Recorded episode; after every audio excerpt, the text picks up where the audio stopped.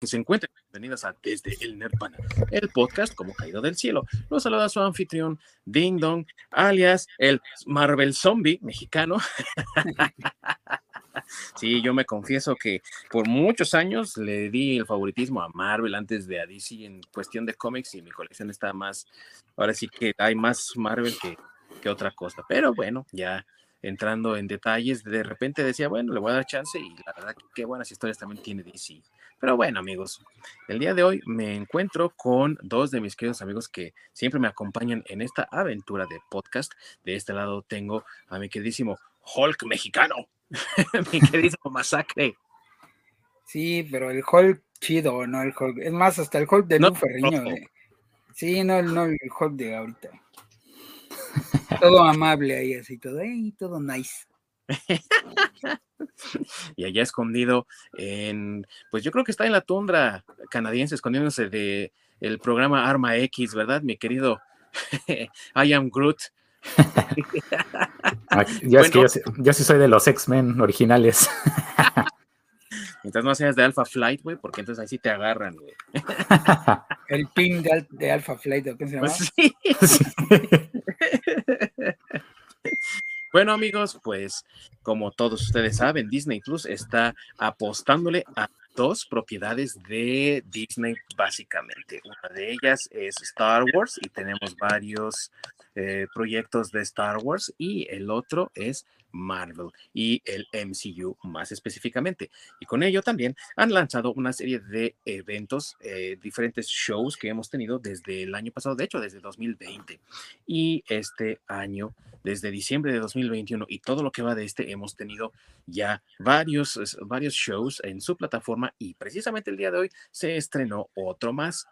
She-Hulk, Attorney at Law, y también ya se ha estrenado el Baby Groot, sus pequeñas aventuras que también, pues, para algunos podrán ser de, interés, para otros no tanto, pero por ello mismo es que hemos decidido el día de hoy hacer un pequeño repaso por las series que han salido después de Falcon and the Winter Soldier, que son básicamente Hawkeye, Moon Knight y Miss ah. Marvel. Y pues un poco ahí un toquecito de eh, de, de She-Hulk, como ya lo mencionábamos. Así que de eso vamos a hablar el día de hoy. Vamos a repasar y a revisar estos estrenos, estas series que si ustedes tienen el servicio de Disney Plus ahorita ya disponible, las pueden disfrutar ya desde este momento y nos podrán dar su opinión al respecto. Así que sin más preámbulo, comenzamos.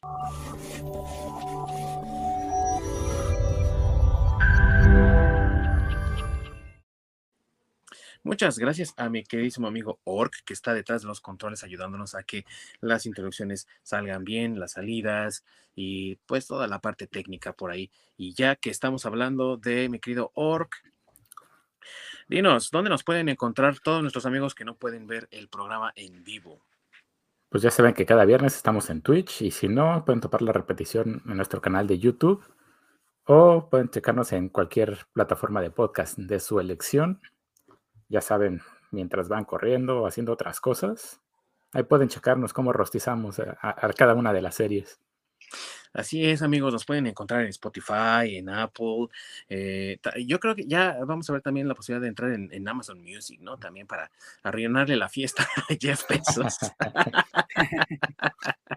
y también nos pueden encontrar en redes sociales, amigos. Nos pueden encontrar en Facebook y Twitter como desde el Nirvana Podcast, donde también nos pueden dejar todos sus comentarios, sugerencias, mentadas, todo aquello que ustedes nos quieran compartir. Y también si nos quieren sugerir algún tema que les gustaría que nosotros tratáramos aquí en el programa, como el día de hoy, que vamos a hablar de las series de Disney Plus que se han estrenado este año. Y para hacerlo un poquito organizado y tener un poco de, más control acerca de estos temas y también para no extendernos demasiado, vamos a tratarlos de acuerdo a cómo fueron lanzados, desde Hawkeye, lanzado en diciembre de 2021, hasta Miss Marvel, que fue lanzada prácticamente en mayo de este año, y She-Hulk, que fue lanzada el día de hoy, nada más si la vamos a mencionar de pasadita, no se preocupen, no va a haber spoilers ni nada y también pues con nuestra opinión al respecto. Así que comenzamos con Hawkeye, el personaje creado por el inmortal Stan Lee y el dibujante Don Heck, también de bastante reputación entre el gremio comiquero. El personaje inicialmente era un villano de los Avengers, un arquero con capacidad atlética no superhumana, pero sí altamente desarrollada, con capacidades de un ser humano cualquiera, pero con cierto entrenamiento. Y con, la, el, con el paso también del tiempo, la popularidad del personaje de aquel entonces lo llevó a convertirse en aliado de los Vengadores. Y digamos que a partir de ese momento el personaje no ha tenido un salto a la popularidad como a muchos fans quisieran pensarlo hasta que se estrenó la, ahora sí que el MCU y Avengers. Realmente el personaje fue bastante oscuro, a veces tenía una serie independiente, la cancelaban, trataban de insertarlo otra vez, la cancelaban y realmente cuando se solidificó como personaje y que empezó a tener un poco más del gusto de, la, de los fans fue cuando se convirtió en líder también iba y venía, pero en líder de los West Coast Avengers o los Avengers de la mm. costa oeste que estaban eh, con su base de operaciones en San Francisco.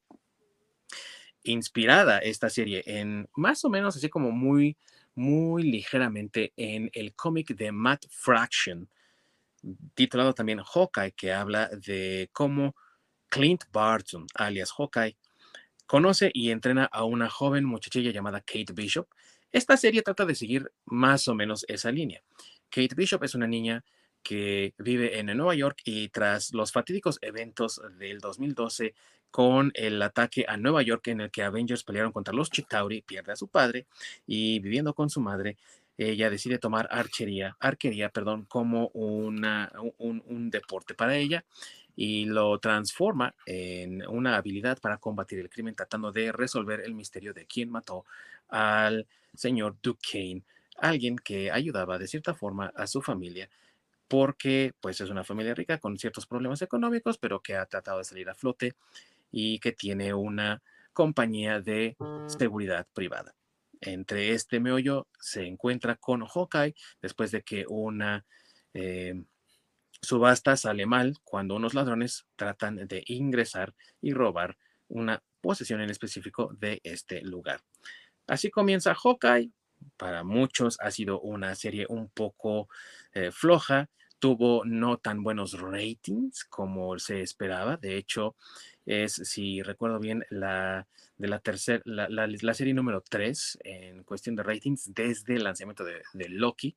Loki teniendo el puesto número 1 y no ha sido tan bien recibida para, para, muchos fans. Algunos otros la han aceptado bastante bien, pero entre la mayoría hay cierta decepción porque vaticinan, y es solo predicción de los fans, que quizá Kate Bishop reemplace a Clint como miembro de los Avengers, lo que haría la posibilidad de ver a los Young Avengers cada vez más lejana y de que no haya un, una transición, digámoslo así, entre Young Avengers y Avengers y que jamás exista este grupo de jóvenes que también es uno de los que ha ganado popularidad poco a poco en los cómics. Y ahí está, amigos, se lanzó esta serie y tengo entendido que a, mi buen Masacre sí le gustó, ¿verdad? Ah, bueno, eh, sí me gustó comparada con las demás que vamos a hablar. o sea, eh, creo que es la menos, menos peor de, de, de, las que vamos a hablar el día de hoy, eh, exceptuando She-Hulk, porque pues, todavía no, digo, apenas ha salido un episodio. Este, aunque ya vamos a hablar de eso al final, pero ya desde el tráiler la crítica pues no está muy buena, ¿no? Pero comparadas con las otras dos que ya tenemos completas, que es este Moon Knight y, Miss Marvel, pues creo que Hawkeye es la más decente. Este, vuelvo a lo mismo, no, no es, eh, no es que sea la mejor de todas las que han salido, este sí tiene sus bemoles. Además, yo creo que va más por el lado de que como Disney está tratando de, bueno, otra vez, ¿no? Volvemos a lo que habíamos comentado alguna vez, ya se están acabando los contratos de, de digamos, los actores que hacen eh, los Avengers originales, eh, tienen que buscar, eh, pues ahora sí que ya el, el, cómo van a sustituirlos. Este Jeremy Renner, pues no sé, no sé cuánto tiempo le quede de, contrato como Hawkeye, pero no creo que sea ya mucho. Este, ni ya no tampoco llega a creo- la siguiente de Avengers, ya no llega. Sí, ya no No, llega, no, no creo que hecho. exactamente, no creo que vaya a renovar tampoco. Entonces, este, yo creo que están buscando más por ahí de, de, pues, como bien dices, ¿no? O sea, ya entregarle la estafeta, este, a, a, pues, a la siguiente generación, eh, que en este caso, pues, sería Hailey Steinfeld, que pues, no me opongo para nada, prefiero verla a ella que a Jeremy Renner. pero este, pero digo, no, tampoco no, no es por este, bueno, es que también Hawkeye creo que nunca ha sido como un, un superhéroe que goce de mucha fama, ¿no? Ni en los cómics. No. Entonces, este, una vez más, ¿no? Disney le apuesta a los, a los personajes de Marvel que pues no son tan, tan famosos. Este, sí, yo también, como todos los, los que sí son fans de Hawkeye, que no sé cuántos haya, pero pues no sé, ha de ser algo así como ser fanático de los bengalíes en México, güey, o algo así. O del Este, Atlante. O del Atlante, así, del Necaxa, güey, o algo así, pues, pero han de tener ahí sus fans por ahí. Este, pero pues sí creo que, que le están tirando más a, pues a que ya aparezca ya tal cual el personaje de Kate Bishop en las siguientes este, películas, ¿no? Con los siguientes este, Avengers, que es por donde yo creo que van. Porque también en esta, eh, en esta serie, pues también consideremos que también aparece esta eh, Florence Pugh, que es la nueva viuda negra, y que también van por ese lado de entregarle este, el, el, la estafeta a ella de, de, de, o es lo que quiere Disney, que se quede con la estafeta de que tenía esta eh, Scarlett Johansson. Y pues también aparece el personaje del cual ya anunciaron que van a hacer la próxima serie, que es esta Alaqua Cox, que es el personaje de Echo, ¿no? Que también uh -huh. es, es, quien aparece aquí. Entonces, eh, en mi opinión, esta es más bien como que una serie de transición, o sea, una serie como que, pues nada más para que medio te expliquen ahí de dónde va a salir todo lo que ellos vienen preparando. Este, es un hecho que va a haber segunda temporada. Este, pues por cómo terminó, sí, parece que va a haber, o sea, sí, tendría que haber una segunda temporada. Sí, sí, o sea, de que va a haber, va a haber segunda temporada, cuando la van a sacar, pues todavía no la anuncian, pero seguramente va a ser otra de esas temporadas pequeñitas de ocho capítulos, nueve capítulos, porque así han estado todas. Y este, y yo creo que va a ser como el previo a lo que sigue de, de Avengers y demás, ¿no? Pues eh, esperemos que salga antes incluso que esa de Avengers, pero la verdad lo dudo porque en el calendario que compartió Marvel en San Diego Comic Con no aparece ninguna, de hecho ninguna de las temporadas 2 de ninguna de sus series hasta donde yo entiendo. Sí, pero es porque que esas se van a presentar en el evento de Disney. Ajá, Entonces, yo, yo, ¿no? En el, en el Entonces a lo mejor se, ajá, se, va, se va a modificar. Sí, sí, yo pienso que ahí va a ser igual. O sea, bueno, es que yo creo que sí las, están, las van a meter dentro del universo, pero van a ser como eventos más pequeños, ¿sabes? Como si fuera un, eh, no sé, como, como lo que pasa en los cómics, ¿no? Este, las películas van a ser como los mega eventos y lo que sacan en Disney Plus, para mí es como si compras el, el cómic regular, ¿no? Por decirlo de alguna forma. Como que yo creo que es lo que están intentando hacer pero no creo que vaya a haber como alguna otra temporada, al menos pronto, de algunas de las series, tal vez de la de Loki, porque creo, esa, si no recuerdo mal, ya anunciaron que se está haciendo, que se está sí, filmando. Sí. Ah, sí, está filmando. Sí.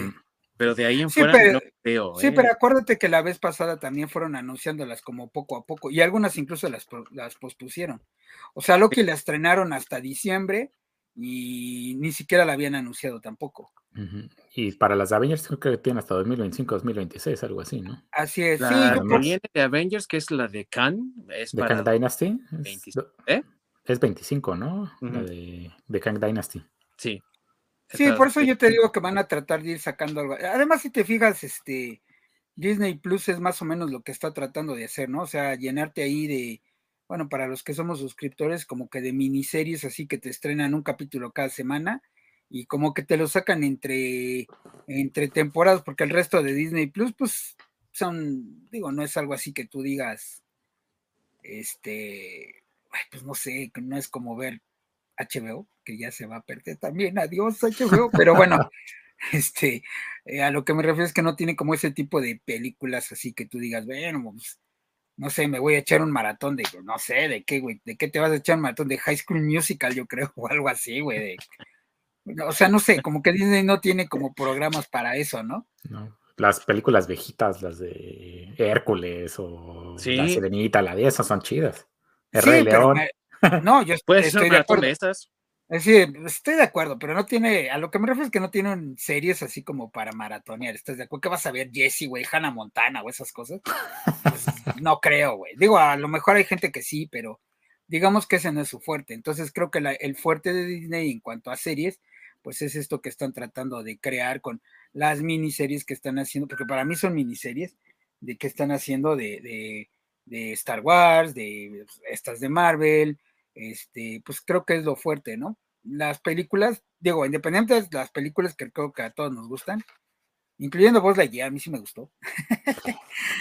este, yo no la cancelé porque no me importa que se bese quien se bese, aunque sea inútil, pero este, eh, creo que no, no, es, no es tan mala, creo que sí también ahí la castigaron este, muy gacho, tampoco se me hace que sea la mejor, pero no se me hizo como, como para que fuera lo que fue.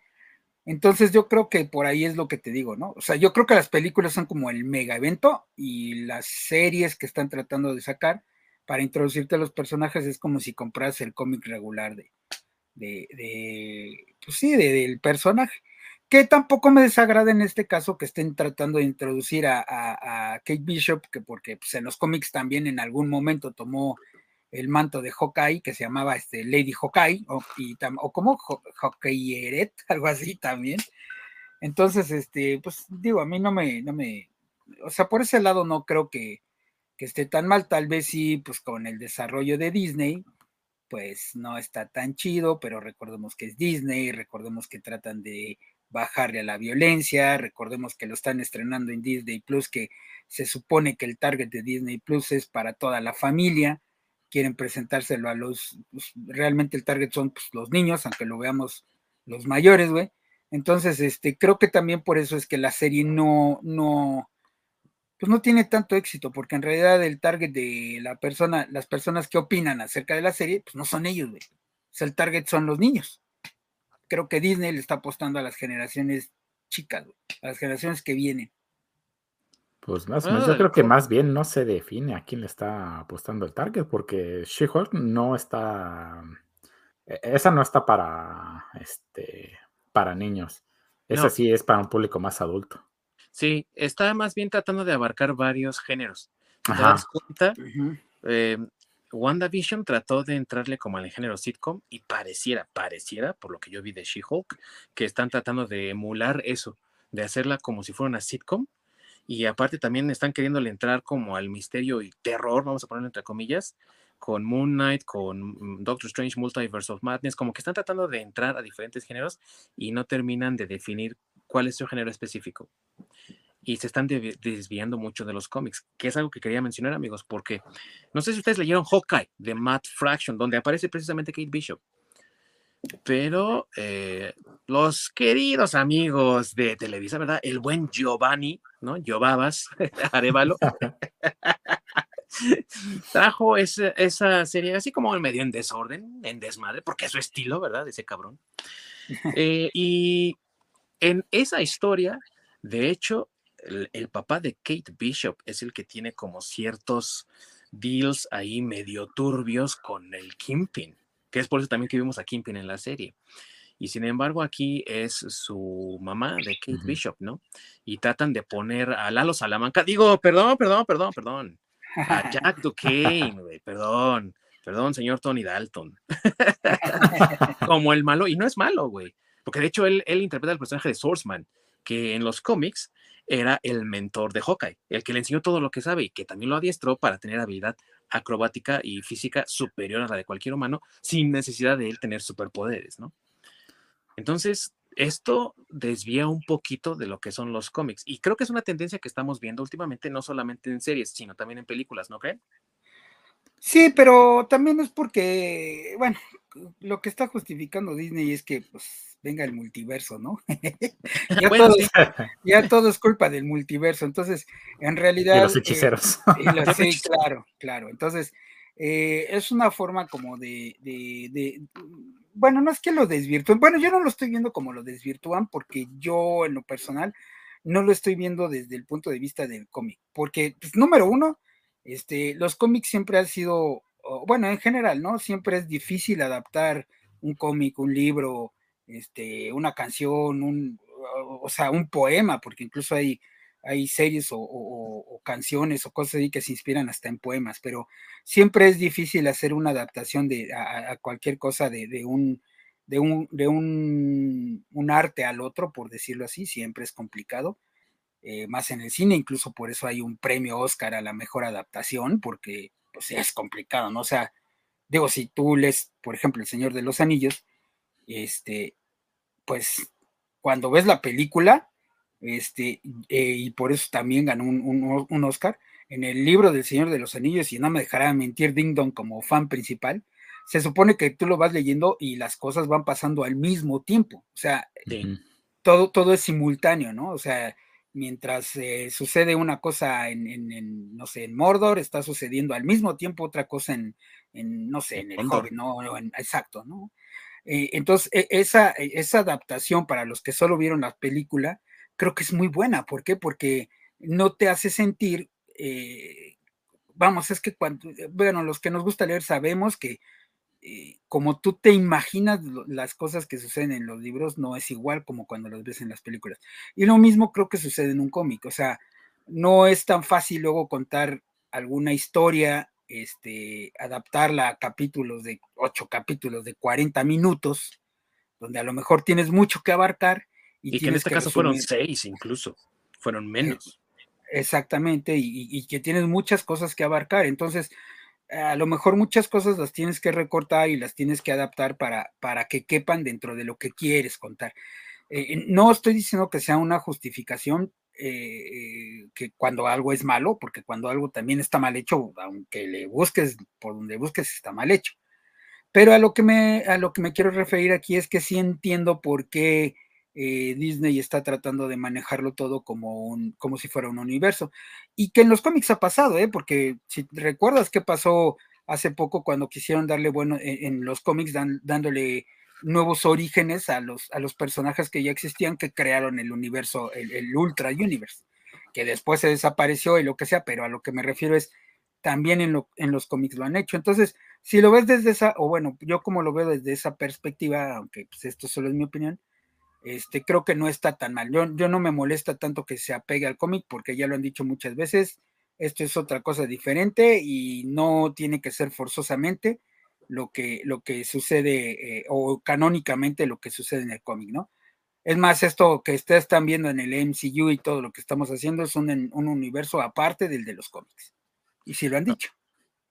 Ahora vienen las actuaciones, amigos. También tenemos varios nombres que son conocidos y que han demostrado también cierta capacidad actoral. Tenemos, por principio de cuentas, a Vincent Donofrio regresando como el Kingpin, el rey del crimen.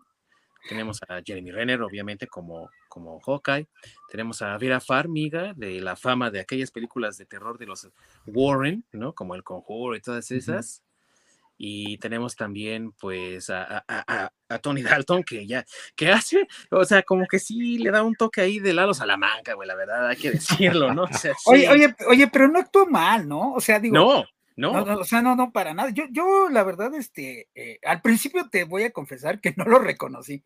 O sea, eh, así de entrada, de entrada, así en, el, cuando apareció, eh, me sucedió eso de que, ah, cabrón, como que ese güey yo lo he visto, y ya después, como conforme le dije, ah, sí es el pinche Tony Dalton, pero, pero de entrada, de entrada, este, creo que no, no, no, no lo reconocí luego, luego, digo yo, a lo mejor los fans sí, que también igual ha de ser como irle al Necaxa, de tener sus fans ahí. Este, pero. Te apuesto que eh, Christoph no, güey. Te apuesto ¿eh? que Christoph no es su fan. pero este, a lo que me refiero es que no, no creo que haya hecho un mal papel. De hecho, creo que en actuaciones está muy bien.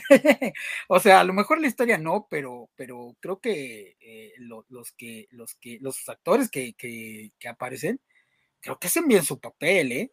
Bueno, digo, de entrada está Donofrio, que creo que es el la mejor adaptación del Kimping de todos los ah, tiempos. O sea, eso creo que, o sea, de entrada, ¿no? Empezando. Eso no se discute, amigos. sí, no, no, o sea, eso creo que es el, este, es más, para mí ya no se llama Donofrio, para mí ya se llama Kimping. Se llama Wilson. sí, se llaman Wilson Fisk para mí ya. No, y de hecho, eh, a mí me gusta mucho cómo actúa en Better Call Saul, que es donde aparece como Lalo Salamanca, pero sí como que le da, o sea, muy al principio a lo mejor de la serie, cuando está bajo esta obra misteriosa de que si es el malo o no es el malo, es el que mató a su tío para agarrar su fortuna, ¿qué fue lo que pasó con este? Sí le da un airecillo ahí al buen Lalo, a su personaje de, de Better Call Saul, pero de que hace un buen trabajo, hace un buen trabajo. Y más después, cuando se revela como esta persona con habilidad también para la espada y todo ello, y que ya se descubre que no es el malo, ¿no? O sea, como que se aligera un poco la tensión, entonces también tiene más chance de brillar, ya como digamos en la segunda parte, ¿no? De la, de la serie episodios 4 en adelante. Y, y, es de las actuaciones, digo, sí, en mi opinión, eh, eh, viene siendo entre comillas de las actuaciones más flojitas, ¿eh? O sea, porque no aparece mucho en pantalla, porque eh, a lo mejor le falta un poco más desarrollar el personaje, pero para el tiempo en lo que, en que le dan, creo que, es, está bien y te digo, es, en mi opinión es de las actuaciones más flojitas, porque, bueno, es que tiene uno, eh, eh, la serie en, cuanto al reparto tiene un actorazo, unos actorazos, ¿eh? Florence Pugh tampoco actúa mal y también es de las, de, la, de las de las actuaciones que están flojillas, ¿no? O sea, como, y por lo mismo, ¿no? Como que le están dando la introducción y como que todavía no se la crees tanto, pero aún así es este, creo que también eh, hace un buen papel. Y pues bueno, ¿sabes qué? Que a lo mejor se siente un poco anticlimático porque pues no te esperabas que apareciera de repente y aparece y como que lo tratan de forzar y entonces el episodio 5 es nada más eh, explicar por qué está ahí, ¿no? Y hay flashback y luego de regreso y así, entonces eso como que sí te... Es que, es que eso yo creo que es el problema. O sea, yo, yo, yo estoy súper en contra de eso que está haciendo Disney y, bueno, que también ya lo, ha, ya lo ha hecho Netflix, de sacar miniseries de seis capítulos, güey, de ocho capítulos. Es, es una mentada madre porque te repito, las, las actuaciones no son malas, pero ¿cómo puedes desarrollar un personaje ¿Cómo puedes explotarlo tú como actor? te apuesto que no puedes explotarlo a todo lo que quisieras, porque no te, van no te dan suficiente tiempo, como tú lo acabas de, decir. O sea, ¿cuánto tiempo en realidad tiene eh, en pantalla este Florence Pugh? ¿Cuánto tiene este Tony Dalton en, pantalla? Vera Farming, o sea, es más, hasta incluso, incluso este eh, Donofre, ¿cuánto, tiempo tiene? Digo, Donorio, perdón. Sí, lo que pasa es que ha tenido más tiempo de desarrollar el personaje con la serie anterior de Daredevil, ¿no? Exactamente, ya lo conoces, ya viste cómo, cómo, cómo es el personaje y, ya te lo, pero en realidad tú lo ves y cuánto tiempo tiene en, en Hawkeye. O sea, yo creo que el, problema que está teniendo Disney es precisamente ese, o sea, hacer series de seis capítulos. Bueno, que eran ocho, si te acuerdas, eran ocho y después ya lo bajaron a seis. Sí, sí, sí. Entonces, entonces este, yo, yo pienso que no sé si lo estén haciendo por querer sacar todo en chinga, así, órale, órale, órale, ya como va, o este, y que no se están deteniendo a realmente hacer el desarrollo de, los personajes, a darle oportunidad a las actuaciones, por eso las series no tienen el impacto que, tienen. O sea, por ejemplo, este, Daredevil, ¿cuántos capítulos son? La, una sola temporada. Sí, son y, así es, y te da más chance de desarrollar a todos tus, tus, este, tus personajes. Pero pues Disney creo, creo, creo que son, bueno, y creo que sí nada más Disney, porque no recuerdo si las series de Amazon o de Netflix también están siendo tan cortas. Creo que solo Stranger Things también es como igual de corta, ¿no? Y, te avientan como ocho capítulos. Sí, sí, ocho o nueve, más o menos. Pero pues Disney es el único que te avienta seis, o sea, ¿Cómo, puedes hacer? O sea, aunque tienes una base de buenos actores, aunque están haciendo un buen papel con los personajes que les das, ¿cuánto tiempo les estás dando en pantalla y cuánto chance les estás dando tú para que desarrollen actoralmente, si quieres verlo, y dentro de la historia a un personaje? ¿Tú, piensas igual, Ork, o tienes otra, eh, por ejemplo, otras actuaciones que quisieras resaltar o recalcar de esta actuación estuvo horrible? Mm, pues no, en cuanto a actuaciones, la verdad sí comparto la opinión. Eh, en general, la verdad no comparto la misma opinión. A mí se me hizo un especial de Navidad con Hawkeye. Se me hizo una serie burda. Eso sí. Sumamente burda. Cuando en vez de dedicarse a trabajar en los personajes, pierdes medio episodio, si no es que más, cuando van al teatro a ver la obra Ay, de los Avengers, o sea, son cosas que no te aportan nada. sí. Como dicen, anticlimático. O sea, son, son unas maneras de perder el tiempo. A mí no me desagrada que sean series cortas, de seis, entre 6 y 8 capítulos. El problema es de que no se enfocan en desarrollar algo. O sea, si nos vas a, si te vas a enfocar en qué es lo que sucede con Hawkeye después del, o sea, las consecuencias después del blip, tienes esos seis episodios para tratar qué es lo que le sucede a Hawkeye. Y a lo mejor en el último episodio puedes presentar a Kate Bishop y luego haces una miniserie en la cual te centras solo en Kate Bishop, siguiendo esa misma línea. Pero si, si realmente no estás definiendo qué es lo que me estás dando más que una hacer un team up otra vez, donde tienes a Kate Bishop y luego metes a esta este Yelena. Y luego quieres meter a alguien más, pues es que son muchos personajes para seis episodios, entonces no vas a desarrollar a ninguno. Y Es que- obviamente no les vas a dar tiempo de, de escena porque tienes tantos personajes en tan corto tiempo, entonces Sí. Eh, Es que, es que eso es a lo que yo me refiero. O sea, yo tampoco estoy diciendo que la serie sea la mejor. O sea, estoy, o sea de, de hecho comparto contigo el, el, este, esa opinión de la serie. Estoy diciendo nada más que de las tres que estamos platicando ahorita, es la menos peor. Porque, digo, ahorita vamos a desglosar las demás, pero este, esta es creo que la, la, la menos peor, pero, eh, o sea, totalmente de acuerdo. Metes tantos personajes que no te da chance de desarrollarlos a todos. Un poco lo que pasó con Spider-Man 3, ¿te acuerdas? sí, que, que ya está floja, pero ¿por qué? Pues meten a Venom, meten al, al, este, al duende verde de, de, de Harry Osborn, meten a este, eh, ¿quién más estaba? Al Sandman, Estaba meten Sandman, a, Harry Osborn, estaba sí. Venom. sí, y todavía hay- había otro más, ¿no? este ¿Eran El ellos de- no, Ah, sí, bueno, sí, sí, pero en ese, en ese está- te están introduciendo a Venom y te están introduciendo a, a Sandman, y pues realmente ya no introducen a ninguno porque ya son demasiados villanos para que te los presenten en dos horas, y por eso creo que Spider-Man 3 pues fue de las menos, este, de las que tuvieron ya, ya menos, menos rating. Y es que yo creo que se aplica, es lo- sí, es que, es que aplica lo que dice el dicho. ¿no? El que, el que mucho abarca. Ajá, ese mira. Exactamente. Poco aprieta. Exactamente. Y entonces creo que con Hawkeye, eh, eh, digo, ahorita hablando de Hawkeye, eso es lo que está, te está sucediendo. ¿Por qué? Estás metiendo Echo, o sea, el personaje de Echo. Está el Kingpin. Está este, eh, digo, estoy hablando de, de- de personajes. Kate Bishop, que parece la protagonista de la serie, porque, o sea, tienes que desarrollar a, a ese es. personaje porque está prácticamente en todos los episodios, en todas las escenas, y aunque Así se supone es. que Hawkeye es el protagonista, realmente la historia de quien vemos desarrollarse no es la de Hawkeye. No, No, conoces más de Hawkeye, conoces Pues más de Kate Bishop. De Entonces, Kate- ¿quién es realmente es. la protagonista, no? así es. Entonces, exacto. Entonces, a lo que me refiero. ¿Cuántos personajes llevas? ¿Cuatro? Tres ahí nada más. Ah, bueno, cuatro. cuatro. Ahí nada más.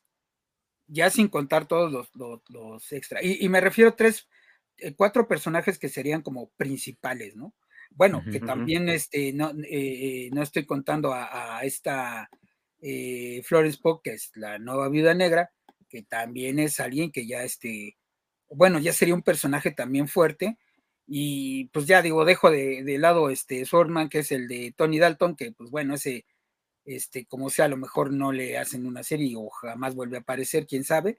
Y luego Pero- también apareció el que pusieron como maestro de Hawkeye, el ciego este, Ah, Ah, sí. se me fue el nombre. sí. Eh, sí, a mí también se me fue el nombre, pero es que está tan intransigente, tan intrascendente que pues ya no me acuerdo. Bueno, Sí. pero a, a lo que me refiero es, o sea, estás metiendo una bola de, de- de personajes en, en- en- en seis capítulos. O sea, si no lo pudiste, o sea, vuelvo al ejemplo, si no pudieron hacerlo con tres villanos así, tres villanos fuertes, por decirlo así, en Spider-Man 3 parece que no aprenden la lección y te quieren meter todo de madrazo en, un cap en, seis capítulos. O sea, también quieres meter a todos esos personajes, haz una serie más larga para que te dé chance de que la gente, como tú bien dices, este, ¿sabes qué? Pues ya se va a retirar Hawkeye tal cual porque pues, ya no puede escuchar y entonces este, le está cediendo el manto a Kate Bishop y Kate Bishop tiene una historia aparte que incluya tal, tal, tal, tal y, haces una serie más larga de 13 capítulos para poder abarcar esa, esa historia. Yo tampoco estoy en contra de que las series sean tan cortas, pero eh, lo, a lo que me refiero es que al querer hacer o meter demasiadas cosas en una serie pequeña, pues ahí sí ya es donde empiezas a flaquear. Sí, la serie sufre. es que justamente podrían haber dedicado la serie a cómo es que Hawkeye decide retirarse o hacerse un lado y sabes qué pasa el manto a Kate Bishop. y ya después hacer una serie que se centra en Kate Bishop. Sí, y para eso hubiera estado muy bien que a lo mejor nos hubieran mostrado un poco más de las aventuras de Ronin, porque estamos hablando de un personaje que estuvo en activo por cinco años, amigos. O sea, cinco años que Ronin estuvo en activo y nada más vimos que les gusta. 30 segundos, un minuto a lo mejor de Ronin cuando va atacando a los Yakuza, parece que son en Japón cuando lo encuentra Black Widow. Fue muy poco tiempo de realmente de Ronin, como para eh, hacernos esta idea de cómo empieza la serie. En una subasta donde hay varias cosas que se fueron, que se rescataron del complejo de los Avengers, y entre ellas está también la espada y el Ronin. Entonces, si este personaje tiene esa importancia para comenzar la serie, deberíamos de haber visto un poco de ese pasado y tratar de hilar con lo que vamos a ver en la serie. Yo pienso que sería una, hubiera sido una muy buena idea desarrollar el personaje de Hawkeye mucho más, como lo quisieron hacer con el personaje de Black Widow en la película de Black Widow, y a lo mejor en una segunda temporada de Hawkeye tener su eh, desarrollo con Kate Bishop y entonces verlo entrenar a quien lo reemplazaría precisamente porque se está quedando sordo. A lo mejor eso hubiera ayudado un poco más a balancear la situación del desarrollo de personajes, porque repito, ni siquiera el personaje que se supone, entre comillas, es el titular, que es Hawkeye, se vio desarrollado. Y eso perjudica obviamente a la serie y perjudica todo lo que tratan de construir porque no está bien construido como querer construir una casa de naipes, ¿no? Entonces, eh, diferenciar muy bien qué es lo que vas a hacer, cuáles son tus personajes y cómo los vas a desarrollar. Creo que es algo importante que está perdiendo de vista Disney, ¿no crees? Así es, sí, sí, yo estoy totalmente de acuerdo. Digamos que lo, como ahorita que mencionas una casa de naipes, más bien yo diría que haces una casa normal, pero con con los fundamentos o eh, sí, con los con las bases pues muy débiles, ¿no? ¿Por qué? Porque le quieres meter un chorro de cosas y en realidad al querer meter todo, pues, no estás así como ya dijimos, el que mucho abarca poco aprieta o lo que es de todos no es de nadie, entonces, este, o sea, meten demasiadas cosas. Entonces creo que por eso es por lo que han estado sufriendo las series de Marvel. Un poco lo que está lo que sucede o sucedía con las con las películas de DC, ¿estás de acuerdo? O sea, como ya querían meter todo de madrazo, de madrazo, de madrazo, pues le salía una, porquería porque no abarcaba, no desarrollabas más bien lo que tenías que desarrollar. Y es, y es lo mismo ahorita, o sea, es lo que te digo, yo tampoco estoy eh, en contra de que sean seis capítulos, pero pues o hace seis capítulos más largos o haces más bien la, misma historia, pero con más capítulos, que lleguen a lo mejor a 13, que más o menos es el estándar donde te pueden, donde pueden desarrollar una mejor historia con tantos personajes. Porque Daredevil, este, ah, bueno, es más, eh, ya olvida Daredevil, o sea, la que hicieron de ellos, de donde sale, ¿cómo se llamó? Este, donde está eh, eh, Luke Cage, Daredevil. Defenders. Defenders, por ejemplo, que son pocos capítulos, sin embargo, tú ya conoces a los, a lo, o, ya tienes un background de los, de, de, los personajes. Entonces ya no es necesario que expliques por qué tiene los poderes Luke Cage, por qué tiene los poderes este, Jessica Jones o, quiénes son. Pues no, ya los desarrollaste con sus series a cada uno y luego ya los juntaste. Y, y aquí yo lo que veo es que eso no sucede. Si no, es que hacer un team up es, debe ser tu trabajo final, no el inicial. Así es. Porque ya sabes, ya conoces a los dos personajes, ya sabes lo que pueden hacer. Ya no tienes que explicar nada, sino el por qué están juntos y qué es lo que los va a llevar a hacer estar juntos. Sí, sí. Y es eh, pues lo que aquí se ve como forzado y de lo que estábamos hablando que pues afecta un poco a la serie, ¿no? Y si hay una segunda temporada, ojalá que arreglen esos detalles, ¿no? Sí, ya eh, tendrían la oportunidad, yo creo, de enfocarse más en una historia ya, tal vez como dice Or, ¿no? Ahora sí, ya por qué Hawkeye ya se va a retirar y ya no puede ser Hawkeye, y por qué ya vamos a tener a Lady Hawkeye, sin necesidad de ahora explicar qué pasó con Echo, qué va a pasar con este eh, Sorman, o no, no sé, o sea, con tanto personaje que metieron. Sí. ¿Algo más que quieran agregar, amigos, antes de que brinquemos a nuestra siguiente serie que vamos a mencionar el día de hoy? Yo solo que es la mejor cita de las tres, lo repito. yo no, yo, yo sí no creo que sea la, mejor cita de, las tres. ¿Te gustó eh, más Moon Knight, por ejemplo? Sí, se me hizo por lo menos más interesante.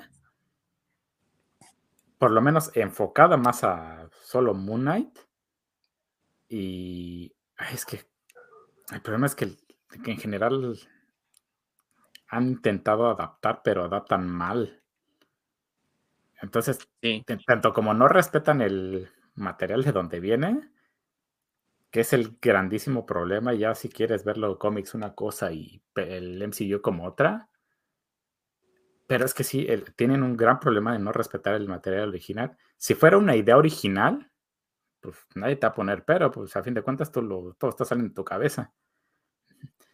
Pero cuando tienes una base, por eso justamente que es lo que yo creo que en el caso del Señor de los Anillos, la hace tener tanto éxito y por qué es tan buena. Porque supieron adaptar y respetaron el material original que se tenía. La verdad, Marvel está haciendo las cosas al vapor. No, no, no le está dando tiempo de desarrollar bien las cosas. Y como se están planteando tantos y tantos y tantos proyectos, entonces realmente nos están dando tiempo de desarrollarlos. Es, ya tengo la serie de Loki, bueno, ya tengo que estar trabajando en la siguiente serie, que no me acuerdo cuál fue. Y entonces luego sigue Hawkeye. Entonces, mientras estoy grabando Hawkeye, tengo que estar viendo este, Moon Knight. Y mientras estoy con Moon Knight, estoy también con este, Miss Marvel. Luego de Miss Marvel, ya tengo que estar viendo con She-Hulk. Y mientras estoy haciendo She-Hulk, este, tengo que estar grabando otra serie por acá. Entonces, realmente como no se están dando el tiempo, quieren meter muchas cosas en, concentrado así como va. Entonces, obviamente, no, no tienen una planeación correcta. Sí, y ya nos están hablando los creativos como antes, como cuando en las primeras fases tú veías que si a lo mejor Joe Johnson estaba dirigiendo el Capitán América, la del First Avenger, de todas formas no contradecía lo que estaba haciendo Kenneth Branagh con Thor o lo que hizo Josh Whedon con Avengers, o sea, había comunicación y ahorita parece que no hay comunicación, eh, no tanto porque se estén contradiciendo las, las series entre sí, tanto como por el hecho de que no parece haber una secuencia de qué es lo que está pasando y lo que parecía un evento muy importante que fue Endgame, cuando desaparecieron todos y luego regresaron todos, se toca de forma muy eh, superficial y así como, híjole amigos, como ni siquiera sabiendo qué hacer con ello, ¿no? El ejemplo, lo que pasa con Florence Pugh, ahí, eh, cuando reaparece en el mismo lugar, en vez de aparecer como, por ejemplo, no sé, eh, aparecieron todas las demás personas que aparecieron en lugares distintos. No sé, o sea, es algo muy, muy raro pero es precisamente eh, por eso, de que ya no hay comunicación como la que había antes, ¿no? Sí, ese, ese, ese tipo de como incoherencias, como dices, ¿no? El, el problema que fue, ay, fue series, eh, creo que sí, ¿no? Fue la de Falco y And the Winter Soldier, donde salen los suicidas estos. Ah, sí. Con, super suero, sí.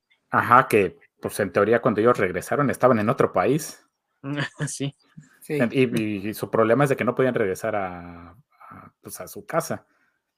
Y con Florence, ella regresó exactamente al mismo lugar donde desapareció. Entonces, sí, sí, es como ese tipo de inconsistencias que, pues a fin de cuentas, pues son detalles que se empiezan a volver cada vez más grandes.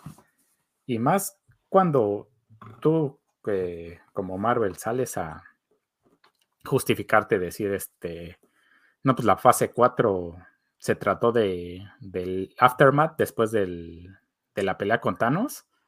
Y realmente lo que se toca en fase 4 después de, lo de Thanos es muy, muy, muy pobre.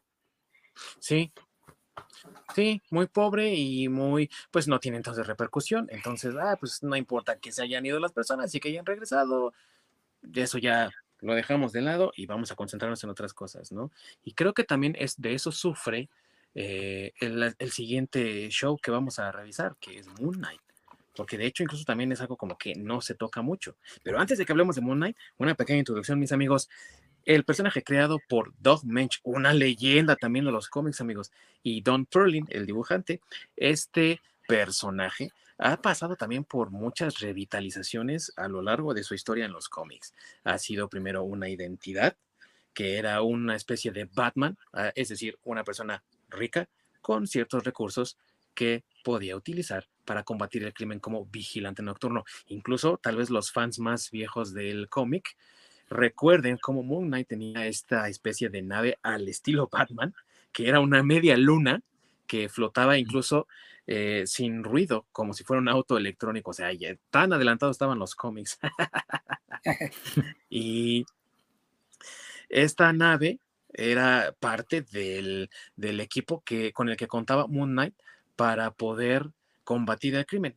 Pasó tiempo, la serie fue cancelada, hizo sus apariciones estelares en varios cómics y después el personaje se le dio múltiples personalidades, eh, Mark Spector, Stephen Grant, etcétera, etcétera, e incluso lo conectaron con divinidades egipcias antiguas, que es el caso de Khonshu, que se supone elige a un ser que se convertirá en su campeón en la tierra llamado Moon Knight, que combatirá al mal. Y de ahí salieron toda clase de cosas extrañas y de momentos incluso terroríficos para el mismo personaje que engancharon a los fans por un tiempo pero el concepto se fue haciendo viejo. Otros grupos de tanto escritores como de dibujantes no supieron darle el peso que realmente tenía y fue cayendo en desuso y fue cancelado. Y esa ha sido la historia constante de Moon Knight en, eh, en el cómic y parece que repite una historia más o menos similar ahora en Disney Plus, donde parece que agarra y, eh, así como mucha fuerza porque de hecho Moon Knight,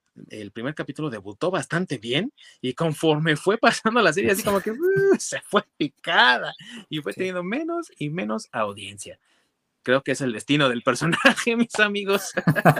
Sí, sí, yo estoy de acuerdo con eso. Y, es lo que iba a comentar, ¿eh? yo no le veo futuro a Moon Knight. O sea, qué bueno que sacaron su serie, pero no sé si, ahí sí dudo que vaya a haber. Sí, innecesario.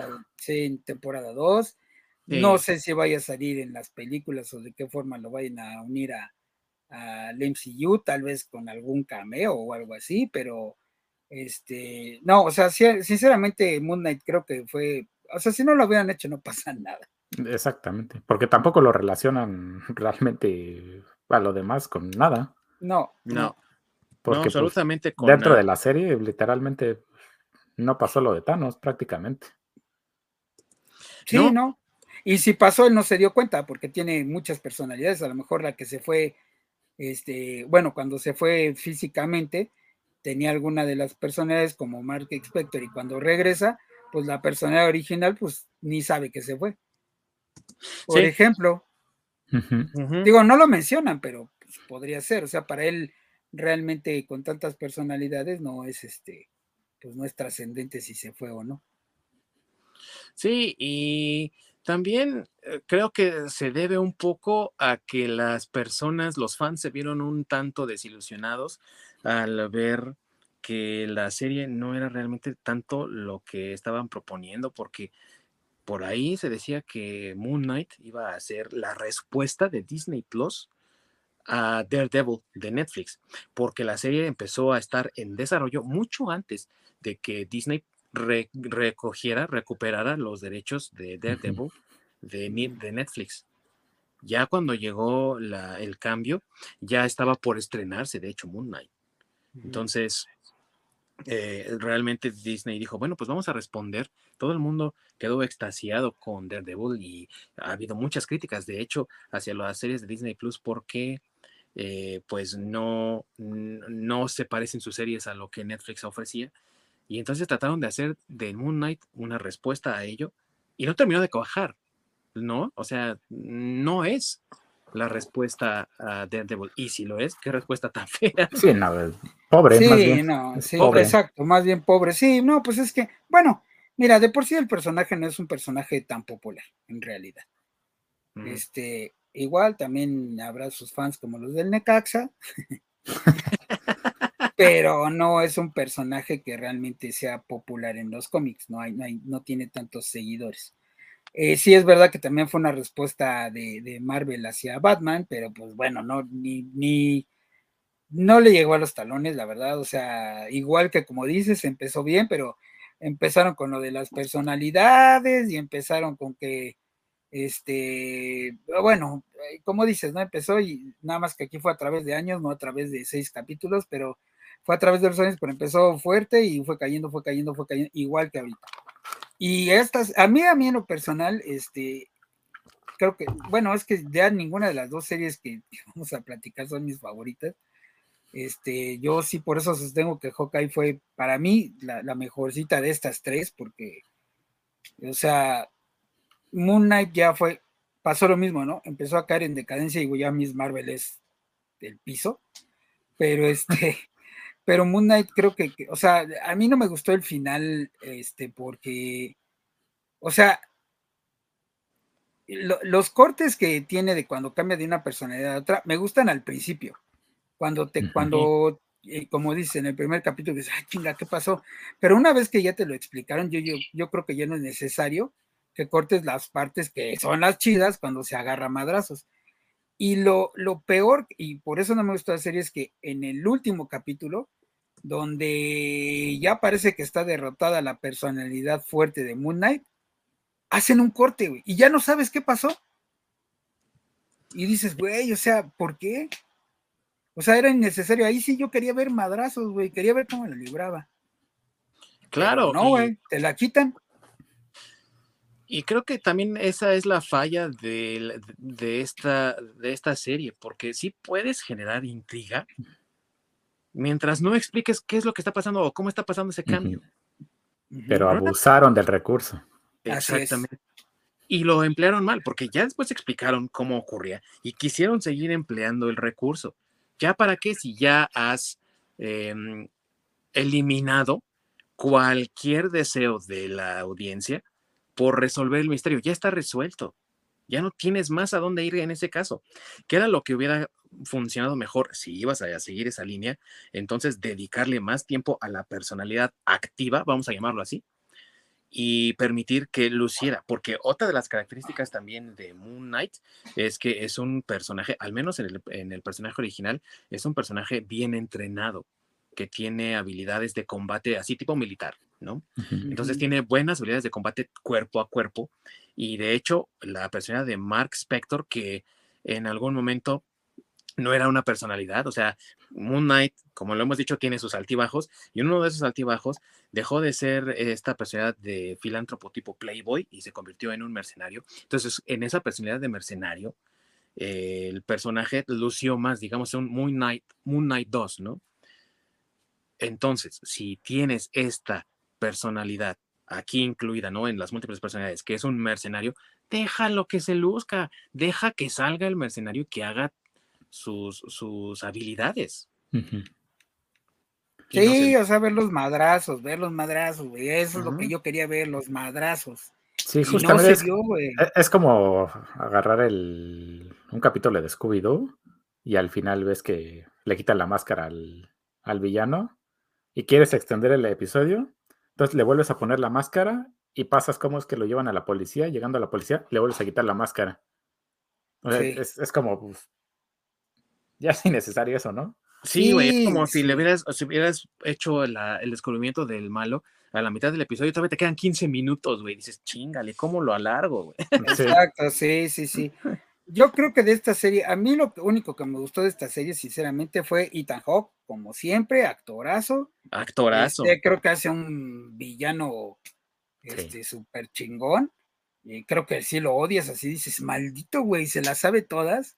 Sí. Este, creo que sí es un personaje que incluso eh, va más, más adelante, mucho más adelante que Moon Knight, demuestra ser mucho más inteligente y que ya el último lo mata porque ya no les queda de otra, pero este, sí, exactamente, pero que, en realidad él, ese personaje pues, pudo haberse salvado y pudo haber seguido siendo un, villanazo.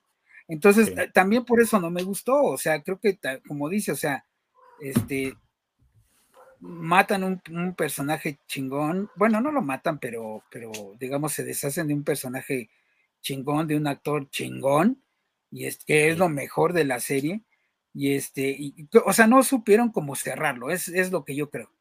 O sea, hicieron tanto desmadre que ya al final no supieron cómo cerrarlo. Y cerraron todo al chingadazo. Nuevamente porque les hacen falta episodios, pero también porque alargan muchas cosas. O sea, si te das cuenta, también hay varios episodios en los que hay como mucho relleno. Eh, o sea, eh, yo entiendo, yo entiendo realmente si, mm, ¿cómo te diré? No estoy, tenían que tener a Escarabajo Escarlata, ¿no? Scarlet Scarab, ok, porque es parte de la mitología de Moon Knight más reciente, más para acá, de, de Khonshu y todo esto. Pero realmente otra vez le dan mucho protagonismo a un personaje que no es el principal. La serie se llama Moon Knight. Queremos ver a Moon Knight. Y si te das cuenta, la acción la ejecuta más tiempo Scarlet Scarab que Moon Knight. Sí. Eso le, le, resta mucho del desarrollo de personaje a Moon Knight. Y también le resta el avanzar la historia, porque es la historia de Moon Knight, no de Scarlet Scarab. Exactamente. Sí, sí. sí no, a mí lo que me llama la atención del, de esta serie fue el inicio, ¿no? El cómo me dejó enganchado de, pues, cómo se... Estos cortes cuando es la, el cambio de personalidad, que te deja, pues sí, ¿no? Te deja enganchado el, qué es lo que pasó. Y eso súmale que toda la mitología egipcia, pues también es, eh, pues se vuelve aún más interesante, ya que la, la mitología egipcia es muy famosa, uh -huh. es, es, algo que le agrega mucho. Entonces, estás esperando a ver algo más interesante. Y sí, justamente cuando te explican el qué es lo que está sucediendo mientras él cambia su personalidad, de cómo se desconecta, pues literalmente ahí le quitaste el chiste a la serie. Porque sí. entonces ya me lo explicaste y no me, y no me vas a mostrar pues esas partes donde literalmente es el cambio de personalidad. Pues pues básicamente cortaste toda la parte interesante de, de tu historia. E, entonces, sí, sí, e, es una serie pobre también. O sea, sí, la, es muy pobre. Híjole, en general las series de, de Marvel han sido pobres, pobres, pero... O sea, peor que el torito así. y es una pena porque realmente lo que, lo que tú comentas de la mitología egipcia, sí tiene, es algo muy reciente, no es algo que Doc Mensch hubiera diseñado en los años 70, que es cuando Moon Knight aparece originalmente, pero cuando lo agregaron a la historia, es lo que les decía, una vez que lo agregaron a la historia, empezó a agarrar otra vez, ¿no? Moon Knight, y parecía que iba bien, y subía y subía. De repente, cuando cambian a los escritores y demás, vuelve a bajar porque no lo saben emplear bien. Uh -huh. Y me parece que ese es el meollo del asunto aquí, mi querido Orc. Y vuelves y a hacer otro no, team up. Exactamente. Y no le das tiempo a la historia de desarrollarse. Lo de Konshu, eh, originalmente, cuando lo incluyeron en Moon Knight, sí, de repente hubo muchos fans que dijeron, ay, güey, no manches, esto se está poniendo interesante y querían saber más acerca de Konshu. Pero también eso, o sea, si ya le estás quitando mucho tiempo al personaje porque estás metiendo a un personaje secundario y dándole más oportunidad, y luego todavía tienes que explicar lo de Konshu, que sí lo hace, ¿no? Y también Konshu toma mucho tiempo de, de, de la pantalla, uh -huh. pues entonces, ¿dónde dejas a tu personaje principal? Recuerden que lo que mencioné, para esta nueva mitología del personaje, Moon Knight es el elegido de Konshu. Entonces, pues le tienes que dar oportunidad. Es como tener una película de Matrix donde no sale Keanu Reeves, güey, o sea, o, o, te la pasas hablando de Morpheus. No. O sea, no sí, tiene... sí, no, es que, eh, bueno, otra vez yo insisto, es la, la, hacer, bueno, series con capítulos tan, o con tan pocos capítulos, por quererlo sacar al chingadazo, por querer hacer las cosas al vapor, empieza muy bien. Como tú dices, no hay problema que te expliquen a media serie qué es lo que está pasando cuando hace los cambios, pero yo que yo quisiera entender que si, si estás así, o si estás revelando ese secreto es porque ya vas a dejar lucir al personaje, o sea, sí, ya vas a dejar lucir a Moon Knight, o sea, creo que a nadie le hubiera, le hubiera este, molestado que ya cuando dicen, ah, bueno, es que está pasando esto porque el personaje es así, pero mira qué chingón es, tiene que ser el cambio porque mira cómo se la rifa este, cuando, hay, cuando hay ese cambio, ¿no? Pero no, güey, o sea, como dice el orgo, o sea, abusan del cambio y llega un momento y dices, güey, ya sé qué está pasando, ¿por qué me lo cortas? Quiero ver el momento en que se está agarrando a putazos, güey. O sea, no que me lo cortes, güey, para que yo me lo imagine. Exactamente, quiero ver la interacción entre las, de las personalidades como Moon Knight. Exacto. Precisamente para que, porque es lo que le da la acción. Y pues justamente eso es lo que le corta. Pues. Así es, así es. Y, lo peor es que ni siquiera me estás dando más historia. No, porque se enfocan mucho en eh, establecer a Steven Grant y luego también la otra personalidad, la de Mr. Knight, ¿no? El que va con, su traje. Con su traje, sí. Es demasiado tiempo perdido. Y para una serie corta, pues, eso es fatal, sí, totalmente. En fin, amigos, que pues eh, tristemente la serie, como bien dice mi querido Ork, dudo que vaya a tener una segunda temporada porque sí fue un, un, un fiasco. Les digo, empezó, tan es así que incluso recuerdo que el primer episodio fue trending ahí en Twitter y toda la cosa. y para los siguientes, nadie se acordó. O sea, pues no, es que... Ojalá ni tampoco lo incluyan en el MCU tampoco. No, no, eh, vale la pena. Pero es que, ¿sabes que Bueno, o sea, sí estoy de acuerdo, pero creo que aquí no estamos descubriendo el hilo negro, ¿no? Creo que ya estamos diciendo qué fue lo que pasó. Te engancha el primero porque sabes dónde está el cambio. Bueno, más bien te preguntas, ah, no mames, ¿qué pasó, no? Los que no conocen el personaje, pues con mayor razón. Ah, chinga, ¿qué está pasando? Te lo revelan a medio, bueno, en el tercer capítulo, si quieres verlo así, y te dices, bueno, te lo, ya te lo están revelando porque los otros tres capítulos ya vas a ver madrazos, ¿no? Acción, ¿no, güey? O sea, como dice Lord, te lo revelan a la mitad, pero te quitan, te siguen quitando la, la parte donde tú quieres ver la acción, ¿no? Entonces, pues yo creo que por eso ya la gente dijo, nah, no. La chingada. Sí, pues sí, qué chingas me importa ya o sea, qué desilusión, güey, porque más bien es eso, ¿no? Exactamente. Sí, fue una, una, desilusión. Es eh, un ejemplo de lo que en Estados Unidos le llamaron el bait and switch, ¿no? Que te lanzan la carnada, ya te tienen ahí, oh, eh, cambio, ¿no? ahora sí que subvierten tus expectativas porque ya te las construyeron y te las van a destruir por completo.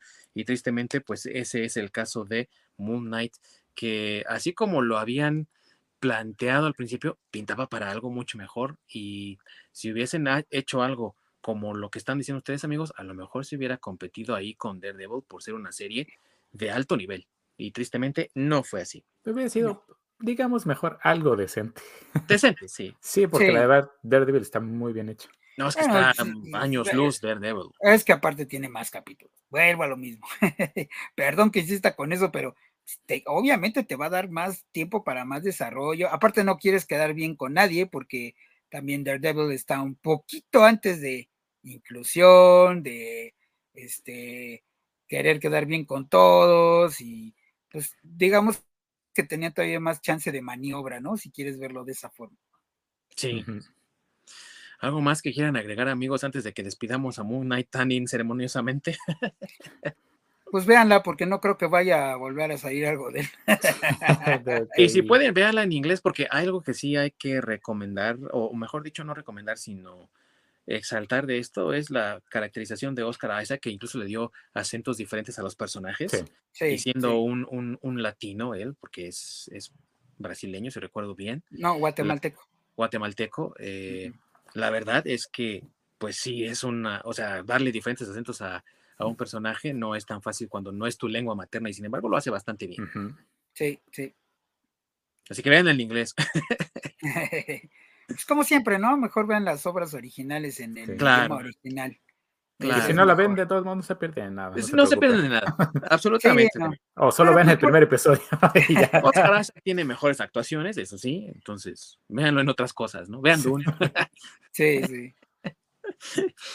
y esto nos deja entonces con la última serie de Miss Marvel, personaje creado por Willow Wilson, una feminista confesa, por supuesto, Stephen Walker, otro descerebrado también que cayó en las garras del Girl Power y el Me Too, y por supuesto no podía faltar Sana Amanat, que se insertó ella misma ahí en el personaje, porque no concibe otra cosa que no sea su propia narcisista persona. El personaje tomó inspiración de y el nombre de el personaje Miss Marvel, también conocido como Carol Danvers, que para entonces ya había adoptado el nombre de Captain Marvel. Y ha sido un personaje con altibajos también, porque ha tenido series independientes, ha tenido series con equipos, incluso ha participado en un videojuego reciente que lanzó Square Enix y por donde los lleva la quiebra. Sí, o sea, por donde lo veas, ha sido una un fracaso, no vende, se cancela, lo vuelven a publicar, se vuelve a cancelar. El videojuego creo que llegó a tener el récord más bajo de 100 mil personas jugándolo en línea, en simultáneo o algo así, o menos incluso. O sea, ha ido decayendo y fue el peor desastre para Square Enix, güey. Yo no sé cómo siguen vivos después de ese fiasco. Es que, ¿cómo se les ocurre ponerla a ella como personaje principal? Es solo, solamente que haya sido mandado por, por Marvel, porque no creo que Square Enix haya decidido hacer eso por sí mismos, ¿no? Sí, no. Entonces, es verdaderamente una, eh, un, completo desastre de personaje. Y aún así, Marvel en, en Disney Plus le apostó a este personaje con una serie original igual de seis capítulos que terminó en el olvido. La historia es muy sencilla. Kamala Khan es una chica de Nueva Jersey que viene de padres inmigrantes de Pakistán y que en la historia original del cómic es una inhumana. Quiere decir que tiene poderes, tiene ciertas habilidades, pero no es humana, sino que es parte del grupo de Black Bolt, y Medusa, que son los reyes de los inhumanos en el lado oscuro de la luna, y que se apartan de los humanos para no ser ni juzgados ni atacados por sus diferencias. Sin embargo, en la serie ella encuentra una especie de brazalete mágico que canaliza su propio poder natural, lo que la convierte de acuerdo a lo que vimos en el último episodio, en la primer mutante mencionada, y obviamente los fans pegaron el grito en el cielo, mis amigos. que cómo esta va a ser la primera mutante, no, esto no puede ser. Y creo que eso también ha contribuido a que la serie, nomás a nadie le parece haber gustado más que a Sana Amanat. sí. y eh, también eh, se ha criticado mucho las, las actuaciones y el tono de la serie, pero aquí sí me gustaría hacer hincapié en que esta serie realmente tiene, esta sí tiene un target específico. Esta sí, todas las demás no tanto, pero esta sí tiene un target específico y es las niñas preadolescentes, ¿o no? Sí, sí, correcto. Completamente. Sí. Bueno, es que aquí por dónde empezamos. De entrada, como ya dijeron, este, como ya dijimos, este Kamala Khan en los cómics realmente no es un personaje eh, popular. O sea, eh, creo que lo más popular es este que es pakistaní. creo que es lo más popular. Que es inhumana. Eh, pues no, porque hay más inhumanos que son más fregones. Ah, pues mil veces. Entonces, más entretenidos. Más entretenidos, nada más que aquí a Kamala Khan creo que este, siempre trataron de hacer como que, mm, bueno, creo que Disney la escogió por el tema de que es pakistaní, y, 100%. Pues, no habíamos incluido algún personaje de Medio Oriente, pues ahí tenemos a Miss Marvel, chavo. Claro que no te acuerdas que hasta... Ya agregamos a, alguien musulmán. exactamente, vamos a ver. ahí. Así es, vamos a aventarla desde antes, porque la venían trabajando desde antes en las series animadas. Incluso hay una que no recuerdo cómo se llama, donde sale con esta, eh, con la niña ardilla, que su poder es el ah, ardilla, con este, esta chica, eh, esta chica que, bueno, este mismo personaje que salió en este, en Universe of Madness, ¿cómo se llama? Este, ah, eh, sí, la que, la Chávez. es América Chávez, ajá, que en esas, en esa animación salen las tres este, bueno, salen algunos otros más, pero es, es un equipo que creo que se llamaba este, eh, campeones, ¿no? ¿Cómo, ¿Cómo se llamaba? Este. Sí, of the Unknown, algo así, ¿no? Era. Algo así, ajá, algo así. Digo, la, la, serie no es nada buena, entonces. Algo para el olvido, sí. Sí, es algo para el olvido, pero desde ahí ya la, la quería trabajar este Marvel. Este cine, eh, eh, bueno, Marvel Disney, ¿no? Marvel slash Disney. Este, y por eso te lanzaron esa, esa como.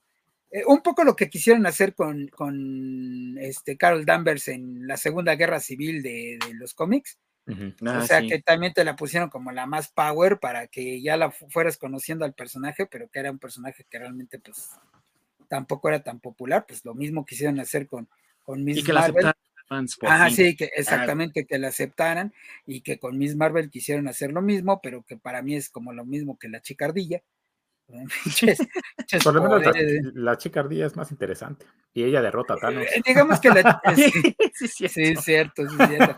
Pero digamos que la, que la chicardilla por lo menos es más simpática. Deja de, deja de. tiene, más, tiene, más, carisma que, que Tiene más caché. Ajá.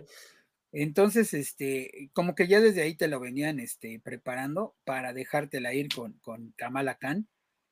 Y pues claro, ¿por qué? Porque pues inclusión, ¿no, amigos? O sea, que las niñas ya no son princesas ahorita, ya son superheroínas, entonces vamos a darle su superheroína a mujer con los poderes modificados, claro, porque este, no sé, para que se vea más bonito, así como con sparkles y purpurina y así, en lugar de estirar realmente sus, sus manos y todo y sus pies y hacerse más grande porque pues... Que es su poder original. Que es su poder original, pero pues qué grotesco porque te vas a parecer a Reed Richards. Exactamente. Y aparte reciclado de Reed Richards. Ajá, entonces mejor le ponemos algo que le llame la atención a las niñas, que es un colorcito así más, este, pues más llamativo, así más, más, más femenino en una serie. ¿Y cristales.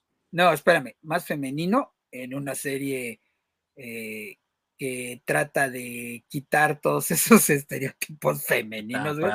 O sea, eh, una serie feminista, güey, que trata de eliminar los estereotipos eh, de las niñas, incluyendo estereotipos de colores y como las chicas superpoderosas, ¿no? Colores y muchos sabores, o como va eso.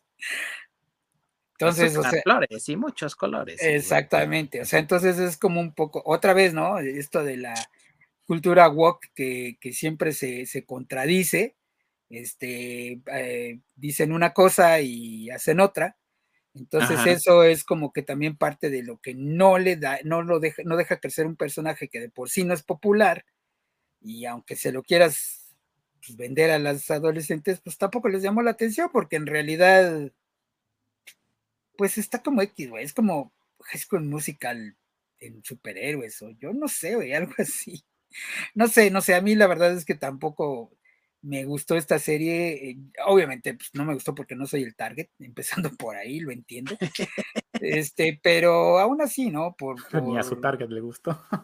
exactamente, pero ni al target le gustó, entonces, pero yo creo que es porque no saben, otra vez, pocos episodios, este, algunos de relleno.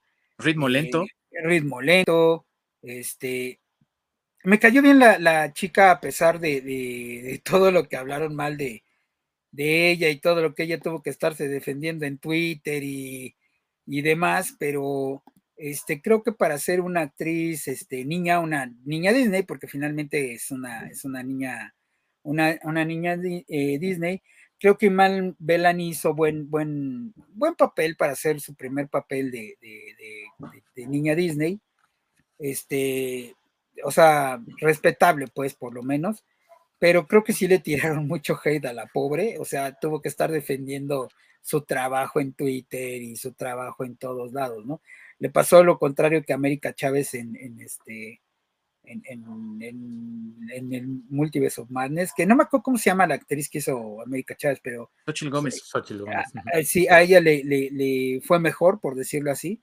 Este, no recibió tanto hate, pero pues acá está e, e, Iman Belani sí, a ella sí le fue mal, la verdad, con, con la gente, lo cual a mí no me parece porque creo que es una actriz joven que está echándole muchas ganas que a lo mejor el guion y, el desarrollo de la serie este, eh, no le ayudó, pues bueno, pero ella no tiene la culpa, ¿no? Yo creo que ella, su trabajo estuvo bien hecho, estuvo decente.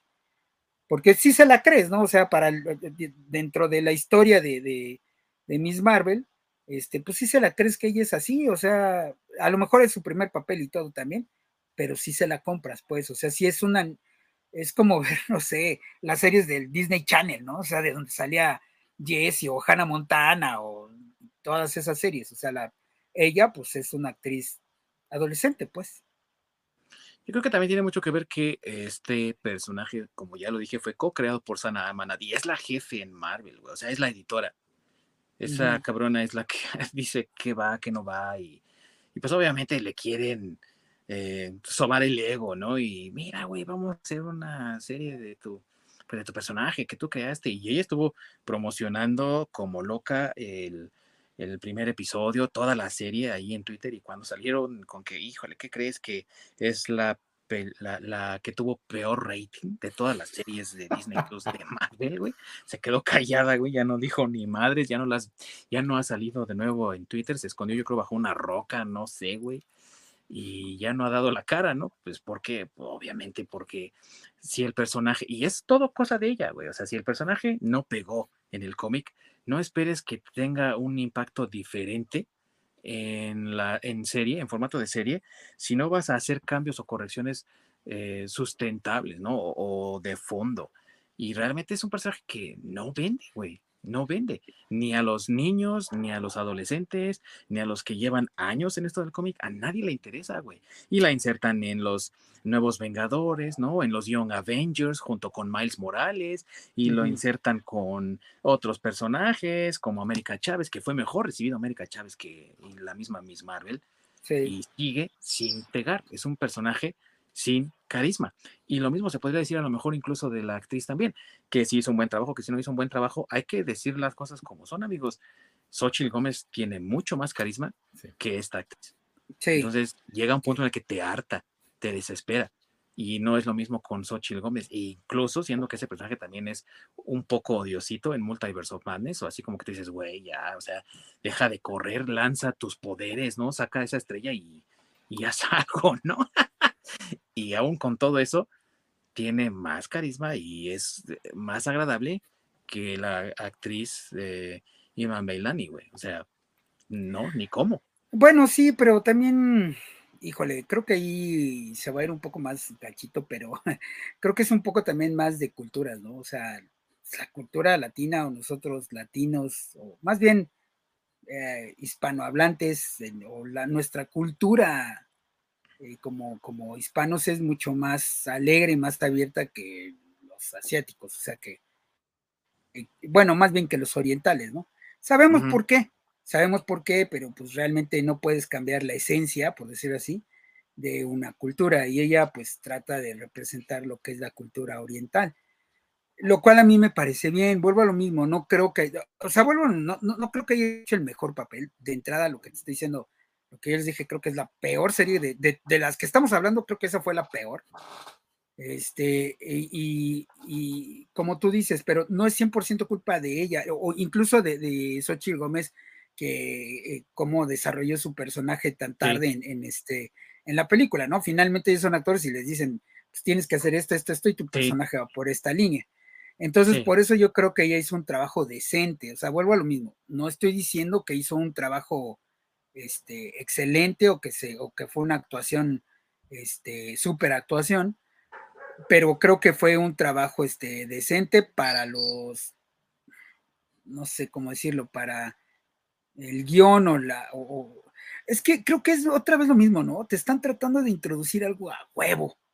Entonces ella no tiene la culpa de que el personaje sea así, o sea, pues ella como actriz, pues le dicen que se vaya por ahí, pero es querer introducir un personaje a huevo, tanto en los cómics como en la serie, como, ¿por qué? Porque es un personaje woke, finalmente, perteneciente a la cultura woke. Y entonces por eso, aunque la, la incrustan en los cómics con este Matt Morales, o sea, más, este Matt Morales tiene mucho más fans y es un personaje que pegó mucho más y que realmente no ha salido, digamos, en, en, eh, en, eh, en, una serie propia de él. O sea, salió en, el Spider-Verse y salió también en este, en el, juego de Spider-Man. En el juego de Spider-Man, este, en los dos juegos. Este, pero creo que tiene mucho más fans, creo que fue un desarrollo de un personaje mucho más orgánico, si quieres verlo de esa forma, este, y que viene precisamente de, lo que comentamos del universo de, cuando hicieron estos cómics de, ¿cómo se llama? El, universo ultra que ya no existe, pero así se llamaba, ¿no? El, universo ultra, ah, Ultimate, tienes razón.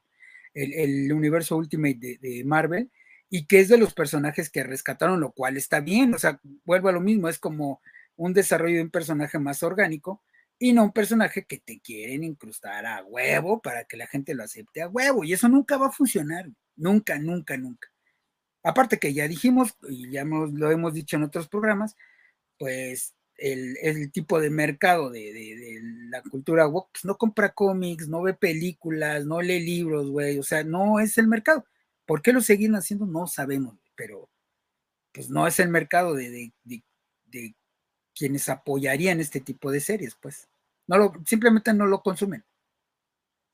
Y tú, Ork, ya te vi, eh, estás así como agarrando fuerza para decir. Sí, ya, ya, es que yo no voy a ser tan amable, la verdad. Es una serie que no tiene ni pies ni cabeza, es horrible por donde lo quieras ver. Las actuaciones son muy malas, muy, muy, muy malas. Como mencionaste, no es su culpa de la actriz, pero pobre, no tiene carisma. No es carismática. No, tampoco es este. Tampoco tiene esta chispa, ¿no? Híjole, es que no. pobre. Y no, es su culpa, pues es que así es. Pues así La verdad, no, no. Pues es que no, no, no llegó ni por ningún lado. Luego me intentan. Este. No sé si me intentan explicar o me intentan este, pues, dar una introducción a lo que es la cultura musulmana o hindú o porque pues, o pakistaní porque como que parece que todo se mezcla ahí sí porque se supone, es, que se supone que, su mamá desde, no, su mamá es la abuela estaban en la India y en la partición terminó en Pakistán y como que la verdad no entendí muy bien eso cómo estaba definido bueno, es que eh, ahí. por sí la, cultura que me están mencionando no es muy atractiva en general. O sea, no, no es como que la cultura egipcia, la cultura china, la cultura japonesa, que tiene mucho arraigo. Pues, la verdad, su, cultura, mm, pues no me la presentan de una manera pues, que se me haga interesante, por lo menos. Sí. Y por lo menos de lo poco que conozco de la cultura musulmana, hay muchas cosas que pues, ves en la serie y dices, ay, eso, si eso realmente sucediera, te apedrean en la calle. Sí. Porque es, es una cultura muy cerrada y vivas donde vivas, sigue siendo una cultura muy cerrada. Es como los, los Samish o, los judíos, no importa en qué parte del mundo están, son culturas muy cerradas que realmente hay muy poca apertura para sus miembros. Entonces, son este tipo de cosas donde sí su amiga se postula para ser presidenta de la mezquita y no sé qué tanto. Y pues, o sea, me lo quieres vender así porque todos somos amigos y Estados Unidos y Marvel y Disney y cultura woke y demás, pues la realidad es completamente otra. Y estás yéndote a un target de niñitas adolescentes que hoy en día eso no les llama la atención. No. No compran cómics, no ven este tipo de series. Al contrario, esas niñitas adolescentes están más metidas en cosas de maquillaje, en cosas mucho más adultas, por cómo se está desarrollando la generación Z. Sí. Que pues prácticamente con una serie de ese tipo, tu target son niños de menos de 10 años. Y perdón, pero niños de menos de 10 años no les va a interesar. Y les interesa más lo que pasa en TikTok y YouTube, que trata de tocar, es que también creo que lo que dice Masacre de cómo abarcan demasiado y al, mismo tiempo no abarcan nada, en seis episodios, tiene mucho que ver, porque esto que dijiste tú de la partición, fíjate, un poquito de paréntesis histórico aquí, amigos. la partición es un evento que ocurrió en 1947, cuando la India se vio partida entre Pakistán y la India propiamente por la, el acta de independencia, cuando la India se volvió independiente del Inglaterra británico. Entonces, esto creó un, un evento muy violento que hasta la fecha sigue teniendo repercusiones en las relaciones que tienen Pakistán y la India. O sea, de hecho, no se quieren.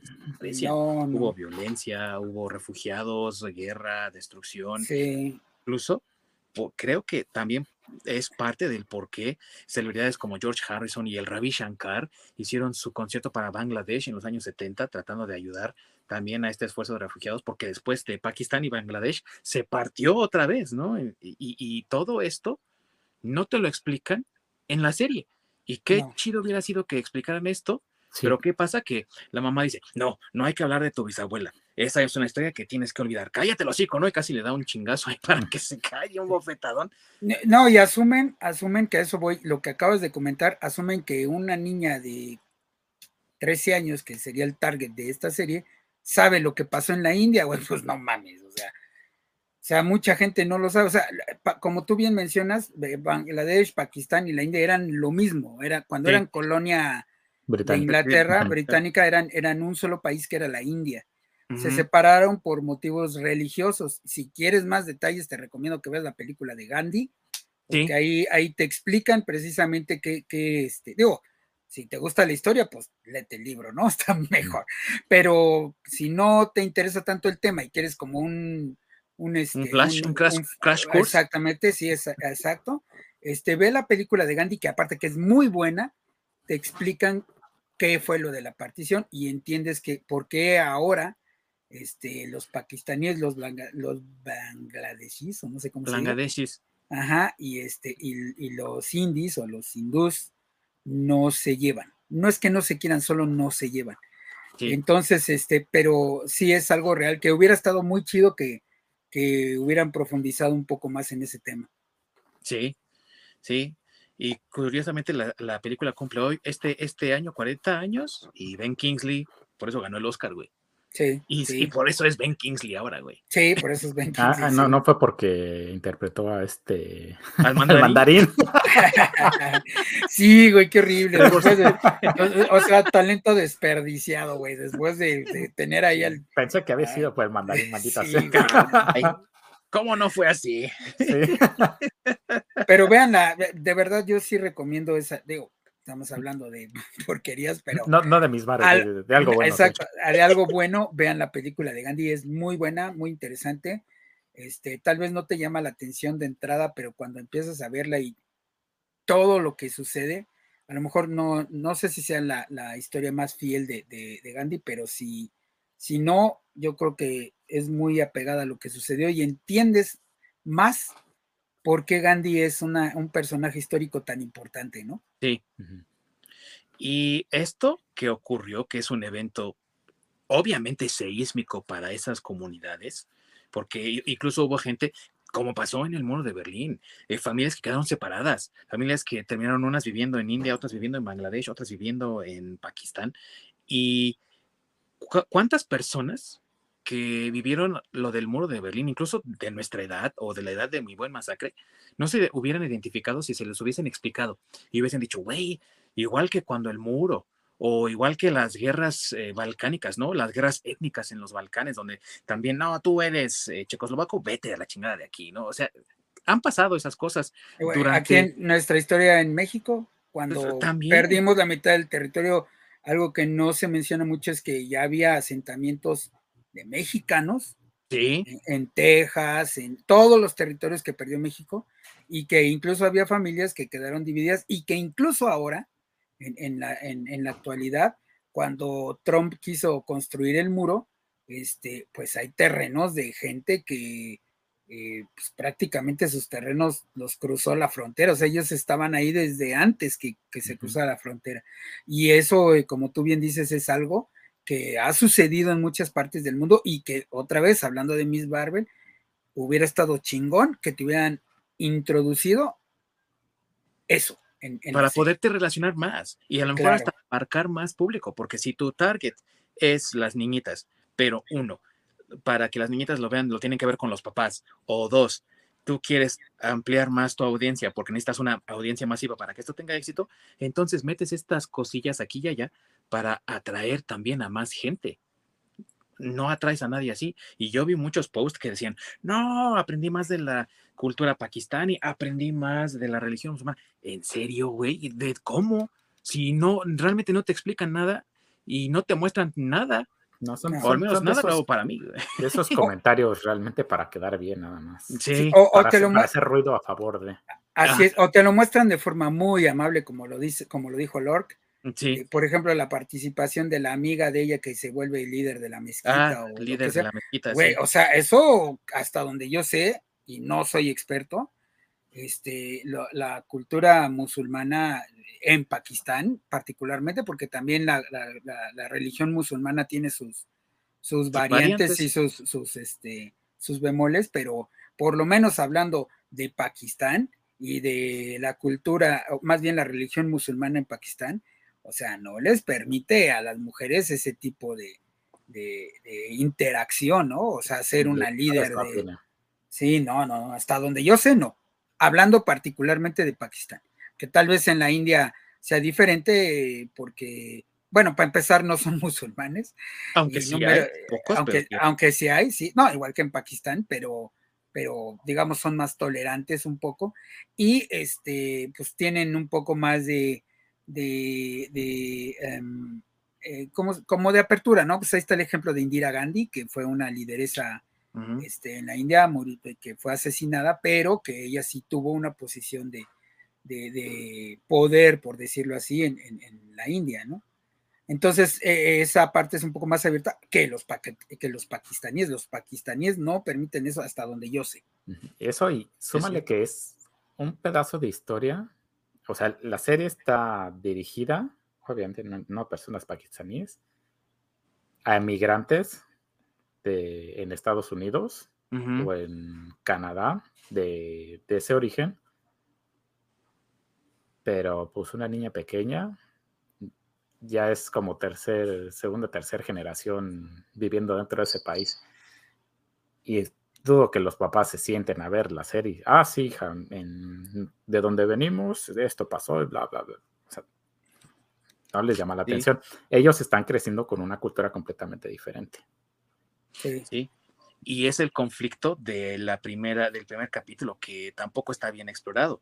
Fíjate en el, en el choque de valores. La niña está creciendo con valores mm. norteamericanos y la mamá quiere que respete sus valores pakistaníes y por eso le dicen, es que no puedes ir a la convención porque uno, vas a consumir drogas y alcohol y dos, te vas a vestir como una cualquiera, como las otras niñitas que estaban ahí en el, en el cosplay, ¿no? El festival de cosplay.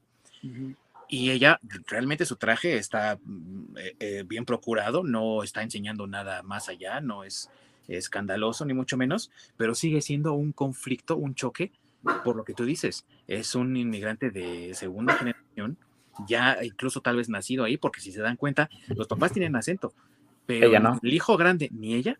Exacto. Sí, no, e, ellos son, este, ellos nacieron en Sí, son, son pakistaníes de segunda generación, se puede decir. son, no, son americanos. Sí, son americanos. Sí, porque ella no tiene acento en absoluto y el hijo mayor tampoco, entonces e, ellos son, y creo que sí lo, mencionan, de que ellos son este, ellos nacieron en... Sí, yo, yo no sé qué, tan, qué tanta identificación haya tenido con ese sector de la población en Estados Unidos, porque pues realmente aquí en México hay, sí hay inmigrantes de Pakistán, pero no son tantos, la comunidad no es tan grande como, como en Estados Unidos, y aún así los valores son otros, o sea, no, no, no es, no es igual. Entonces, eh, por ese lado, yo no sé qué tanto la comunidad inmigrante pakistaní se haya sentido identificada, yo creo que no mucho, por lo que veo, eh, o por lo que he visto en, en las entrevistas y en Twitter y demás este, creo que ni ellos se sintieron como identificados. A lo mejor pasa algo, algo como con nuestra cultura cuando la representan en Estados Unidos y dices, güey, o sea, pues, el estereotipo, el este, el, pues sí, güey, ya ponlos como quieras, pero pues eso no es un latino, ¿no? Está hablando en general, ¿eh? No solo mexicanos, sino latinos. Ay, amigo, no me digas, no, te, no te sentiste identificado cuando Marlon Brando era eh, Emiliano Zapata. sí, sí, sí, sí, sí, no, pues, sí. No, es que, hijo, esa serie de verdad que tiene tantas cosas mal. Sí.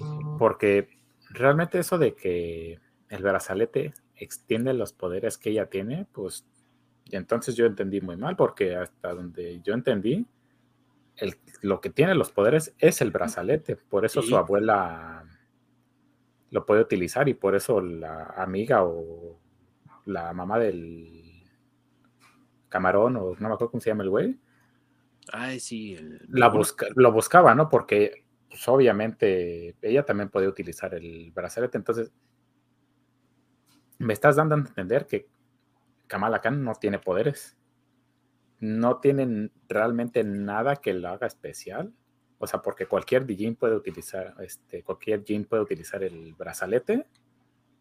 El, el güey este pues, obtuvo poderes así de la nada, por lo menos. Los poderes venían de él. No necesita ningún artefacto. Y tampoco me, me, presentas qué es lo que representa Kamala fuera de, pues, de, de, una diversidad más. O sea, no, no, no me estás presentando que su fuerte sea perseverancia, que tenga corazón o que, que sea noble. Algo fuera de que quiere ser superior para tener likes en sus cuentas de redes sociales sí, es como, no, realmente no, no, no, me estás aportando nada, nada en su favor, que es lo peor de todo. Sí, nuevamente, la falla en el desarrollo de personajes, amigo. Que si te das cuenta, lo mencionamos con Hawkeye, lo mencionamos de nuevo en Moon Knight y otra vez aquí, güey. O sea, ¿cuál es el problema central de las series Disney Plus? Que no hay un desarrollo de personaje. Ese es el meollo del asunto aquí. No tienen escritores que sepan realmente escribir, que sepan desarrollar a los personajes. Y no me refiero a una exposición larguísima donde expliquen sus motivaciones, que nos digan cuáles son sus motivaciones, o al menos que las vayan transformando, que es una característica de los personajes Marvel conforme van adquiriendo poderes. Está perfectamente bien que la niña quiera obtener likes, pero que al final veamos un desarrollo de personaje en donde su propósito ya es otro y por lo mismo también sus objetivos son otros, como le pasa a Peter Parker, ¿verdad?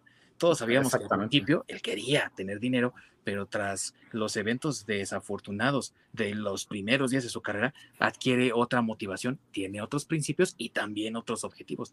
No vemos nada de eso aquí. Ese es el problema. No hay desarrollo de personajes. Por ello también las series sufren.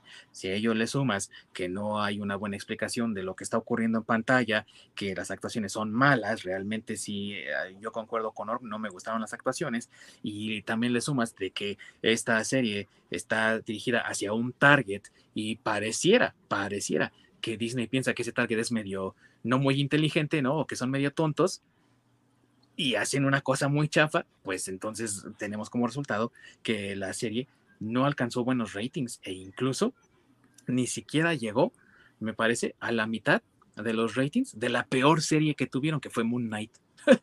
Sí, no, no creo que quedó más abajo. Sí, es que vuelvo a lo mismo, no, no sé. Con, sí, No, sé con, no sé con qué se identifican, o sea, como dice Lord, o sea, no tiene ni pies ni cabeza.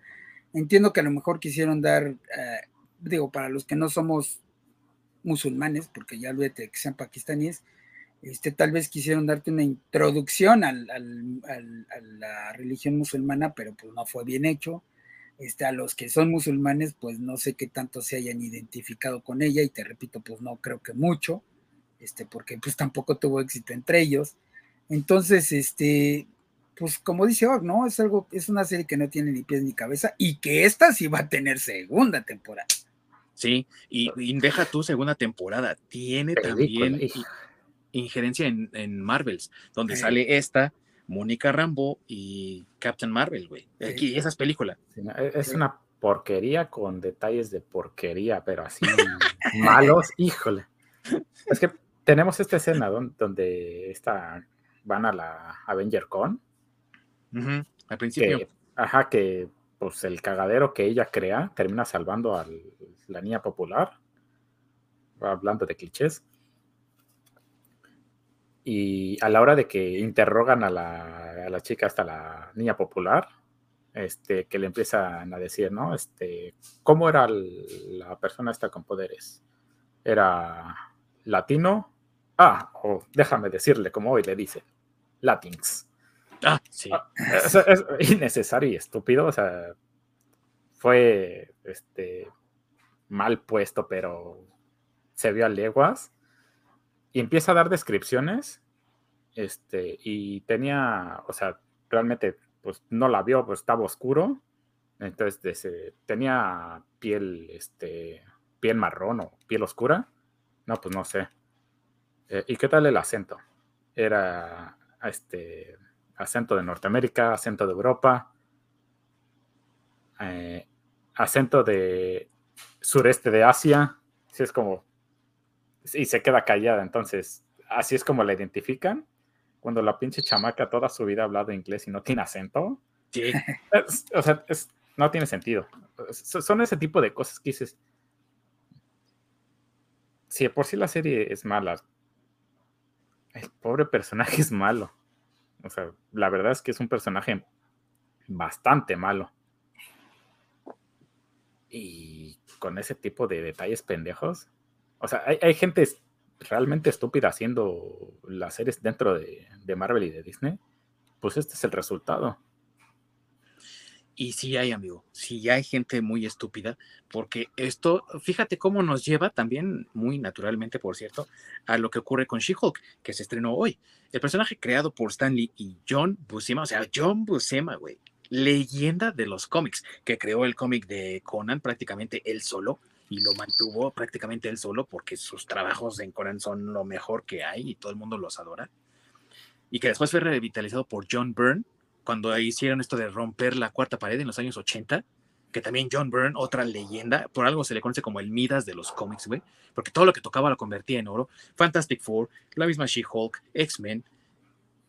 Y con todo ese material que tenían, los que escribieron She-Hulk, güey, incluso admitieron poco antes de que se estrenara la serie, güey, es que nos, nosotros no sabemos escribir historias de, de, de, abogados. O sea, no mames, vas a trabajar con un personaje que es un abogado. Y lo único que decidieron hacer es limitarse a contar chistes estúpidos y a decir, oh, yo soy mejor que tú, Bruce. Güey, este primer episodio fue una basura. Hijo, sí, literalmente cagaron el personaje de She-Hulk. Porque utilizaron el recurso barato de voy a hacer a Bruce Banner estúpido para que She-Hulk este, resalte. Y no solo eso, el, detalle de que no, eh, nunca voy a poner a, a She-Hulk en una posición de vulnerabilidad, porque como es mujer es independiente y es eh, mujer empoderada, siempre tiene que estar encima de, Bruce Banner, sin importar nada. Porque la manera en que, para empezar, cómo trasvesaron el cómo se. cómo ella gana los poderes de She-Hulk, donde, pues, Bruce Banner no le queda de otra más que transferirle sangre porque ella está a punto, no creo que muere, ¿no? está, fue atacada seriamente y está perdiendo mucha sangre. O sea, este, está desangrando, no va a sobrevivir y no hay, o sea, literalmente no hay otra opción. Entonces, para salvarla, sí. dice, perdón, pero tal vez te transfiera la maldición, pero lo voy a hacer para salvarte. Y para evitar ponerla en esa situación de vulnerabilidad, hicieron toda esta pendejada del, del choque con una nave espacial así que apareció random. Ella se corta el brazo. Curiosamente, este Bruce Banner medio pierde la conciencia, no se puede zafar, no se puede transformar en Hulk. Este, también se corta por todos lados. Entonces ella tiene que ir a sacarlo porque aparentemente Bruce es inútil lo tiene que arrastrar y mientras lo arrastra le caen unas gotas en su herida Y luego, luego se transforma. No la he visto, pero me suena algo como un vampiro. pero versión ridícula. Sí. sí. claro. Bueno, pero es por lo que dices, ¿no? O sea, sí, no, pero es que tan absurdo que dices, con tal de no ponerla en una situación de vulnerabilidad donde... Donde el hombre le ayude porque, pues, patriarcado opresor. Exactamente, o sea. Sí, lo dirás en broma, amigo, pero sí, así es como lo están tratando. Exactamente, realmente de haberla puesto a ella donde dan la explicación de por qué ella se transforma en She-Hulk, la verdad es que no se hubiera visto mal, al contrario, pues es es un acto de desesperación de Bruce Banner para ayudarla. Realmente no, pues es que realmente no se ve mal por donde lo veas, seas feminista, seas este de la comunidad LGTB, de donde quieras verlo, cuando alguien querido de tu familia está en una situación crítica, obviamente, pues vas a arriesgar mucho. Sí, y tú lo puedes salvar, ¿no? Exactamente. O sea, vas a dar todo de ti. Incluso te vas a poner a ti en riesgo para ayudarlo. Pero es que sí, que, que han hecho ese cambio ridículo y absurdo, así es como que. Pero pues es que ya, mira, yo no le he visto todavía, pero porque sinceramente, como dijo Dewey, este, no espero nada de ellos y aún así me decepcionan. Entonces, este, pues desde que ya estaba con las críticas de, del CGI y todo esto, pues no pintaba una serie buena. Y pues, siguiendo el hilo de lo que hemos estado platicando, creo que las series cada vez han ido peor, así como Moon Knight. O sea, Hawkeye, te repito, es una serie que es mala, pero dentro de estas tres la menos mala pero si la ves en orden cronológico es la menos mala. Luego sigue Moon Knight, que está ya más malita. Y luego sigue Miss Marvel, que es una porquería. Y entonces sigue She-Hulk, que te digo, ya no he visto el, primer capítulo, pero por lo que me lo están comentando, pues ya menos ganas me están dando de verlo. Y entonces realmente ya es una curva que ya va en picada, ¿no? O sea, ya ahorita estamos a punto de tocar fondo y tal vez She-Hulk sea el fondo, no lo sé. Sí, puede ser. Y, hasta eso yo no tengo tanta queja del CGI, de cómo se ve ella. Porque la verdad no, pues, no me parece como muy relevante. Pero sí la mejoraron, amigo. La verdad es que tampoco se ve. Como la opción al principio. Sí, y realmente pues, no se ve mal. Pero, híjoles. Okay, si, si, si quieres, deja el CGI malo, pero tus escenas de acción las mejor. no, y, espérate, porque ya está. Lo que viste en el trailer, donde entra Titania atravesando la pared, este, pues, aparentemente sin razón, porque nunca dijeron este, como por qué había entrado a hacer desmadre. Me dijo, ¿quién eres tú? Ah, no sé, pero te voy a dar una patada. Pero es de patadas, este, que se ven. así de. no, pero patada voladora de de película mal hecha, porque haz de cuenta que, no, como, que como que salta así, da la patada y se va así. Sí. Sea, haz de cuenta que la levantaron así como de con el cable, güey, y la pusieron así, luego en un ring, y la jalaron, exactamente. Y le no uses este dedo, güey, mejor le conoce con otro. Ay, bueno, ya, ya. así entonces. Estoy bromeando, güey, estoy bromeando. Pero sí, o sea, realmente se ve tan chafa porque se ve en cámara lenta como así. Y entonces ella se transforma y bla, bla, bla, empieza a decir, decir, decir. Y le da un puñetazo, pero realmente tan chafa, no se ve para nada natural la escena. Nada, nada, nada, nada natural. Pues yo, yo, no espero mucho, se les repito, yo no he visto el primer capítulo, este, pues, lo voy a poquito, pero yo no espero mucho, o sea, no es una serie que yo haya estado esperando, ¿eh? te digo, desde que eh, se bueno, salieron las críticas de la primera presentación, después salió lo del CGI, y desde ahí ya venían diciendo que sí era bastante mala, que, que, que Disney tenía mucho que, trabajar para corregirla, este, pero pues ya está terminada cuando estaban saliendo esas críticas, sinceramente yo no espero nada de, de She-Hulk, este, y entonces, como no espero nada, a lo mejor hasta me gusta, porque sí me ha pasado en, otras, en otras películas y series que oigo tan, que son tan malas, que llego a verlas con bajas expectativas y ya cuando las veo digo, ah, bueno, no está tan peor, pero este, ya, ya no, ya no puedo ser ahí objetivo, ¿no?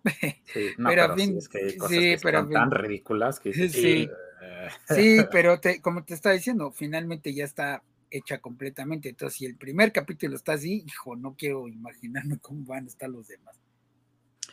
No, amigos, se, se vislumbra un futuro no tan brillante para las películas y series basadas en cómics, porque cada vez se están pareciendo más ridículas. Me recuerda mucho al Batman de los años 60 y no porque sea malo, sino por el nivel de humor de, esa, sí, Y el Batitwist. Sí, ¿no? Y va a estar bailando ahí el Batitwist y demás. Y quién sabe en, en qué termine todo esto, amigos, pero si yo sí vaticino que si continúa de esta manera, es muy posible que veamos el fin del cómic adaptado a película, que se pase a otra cosa.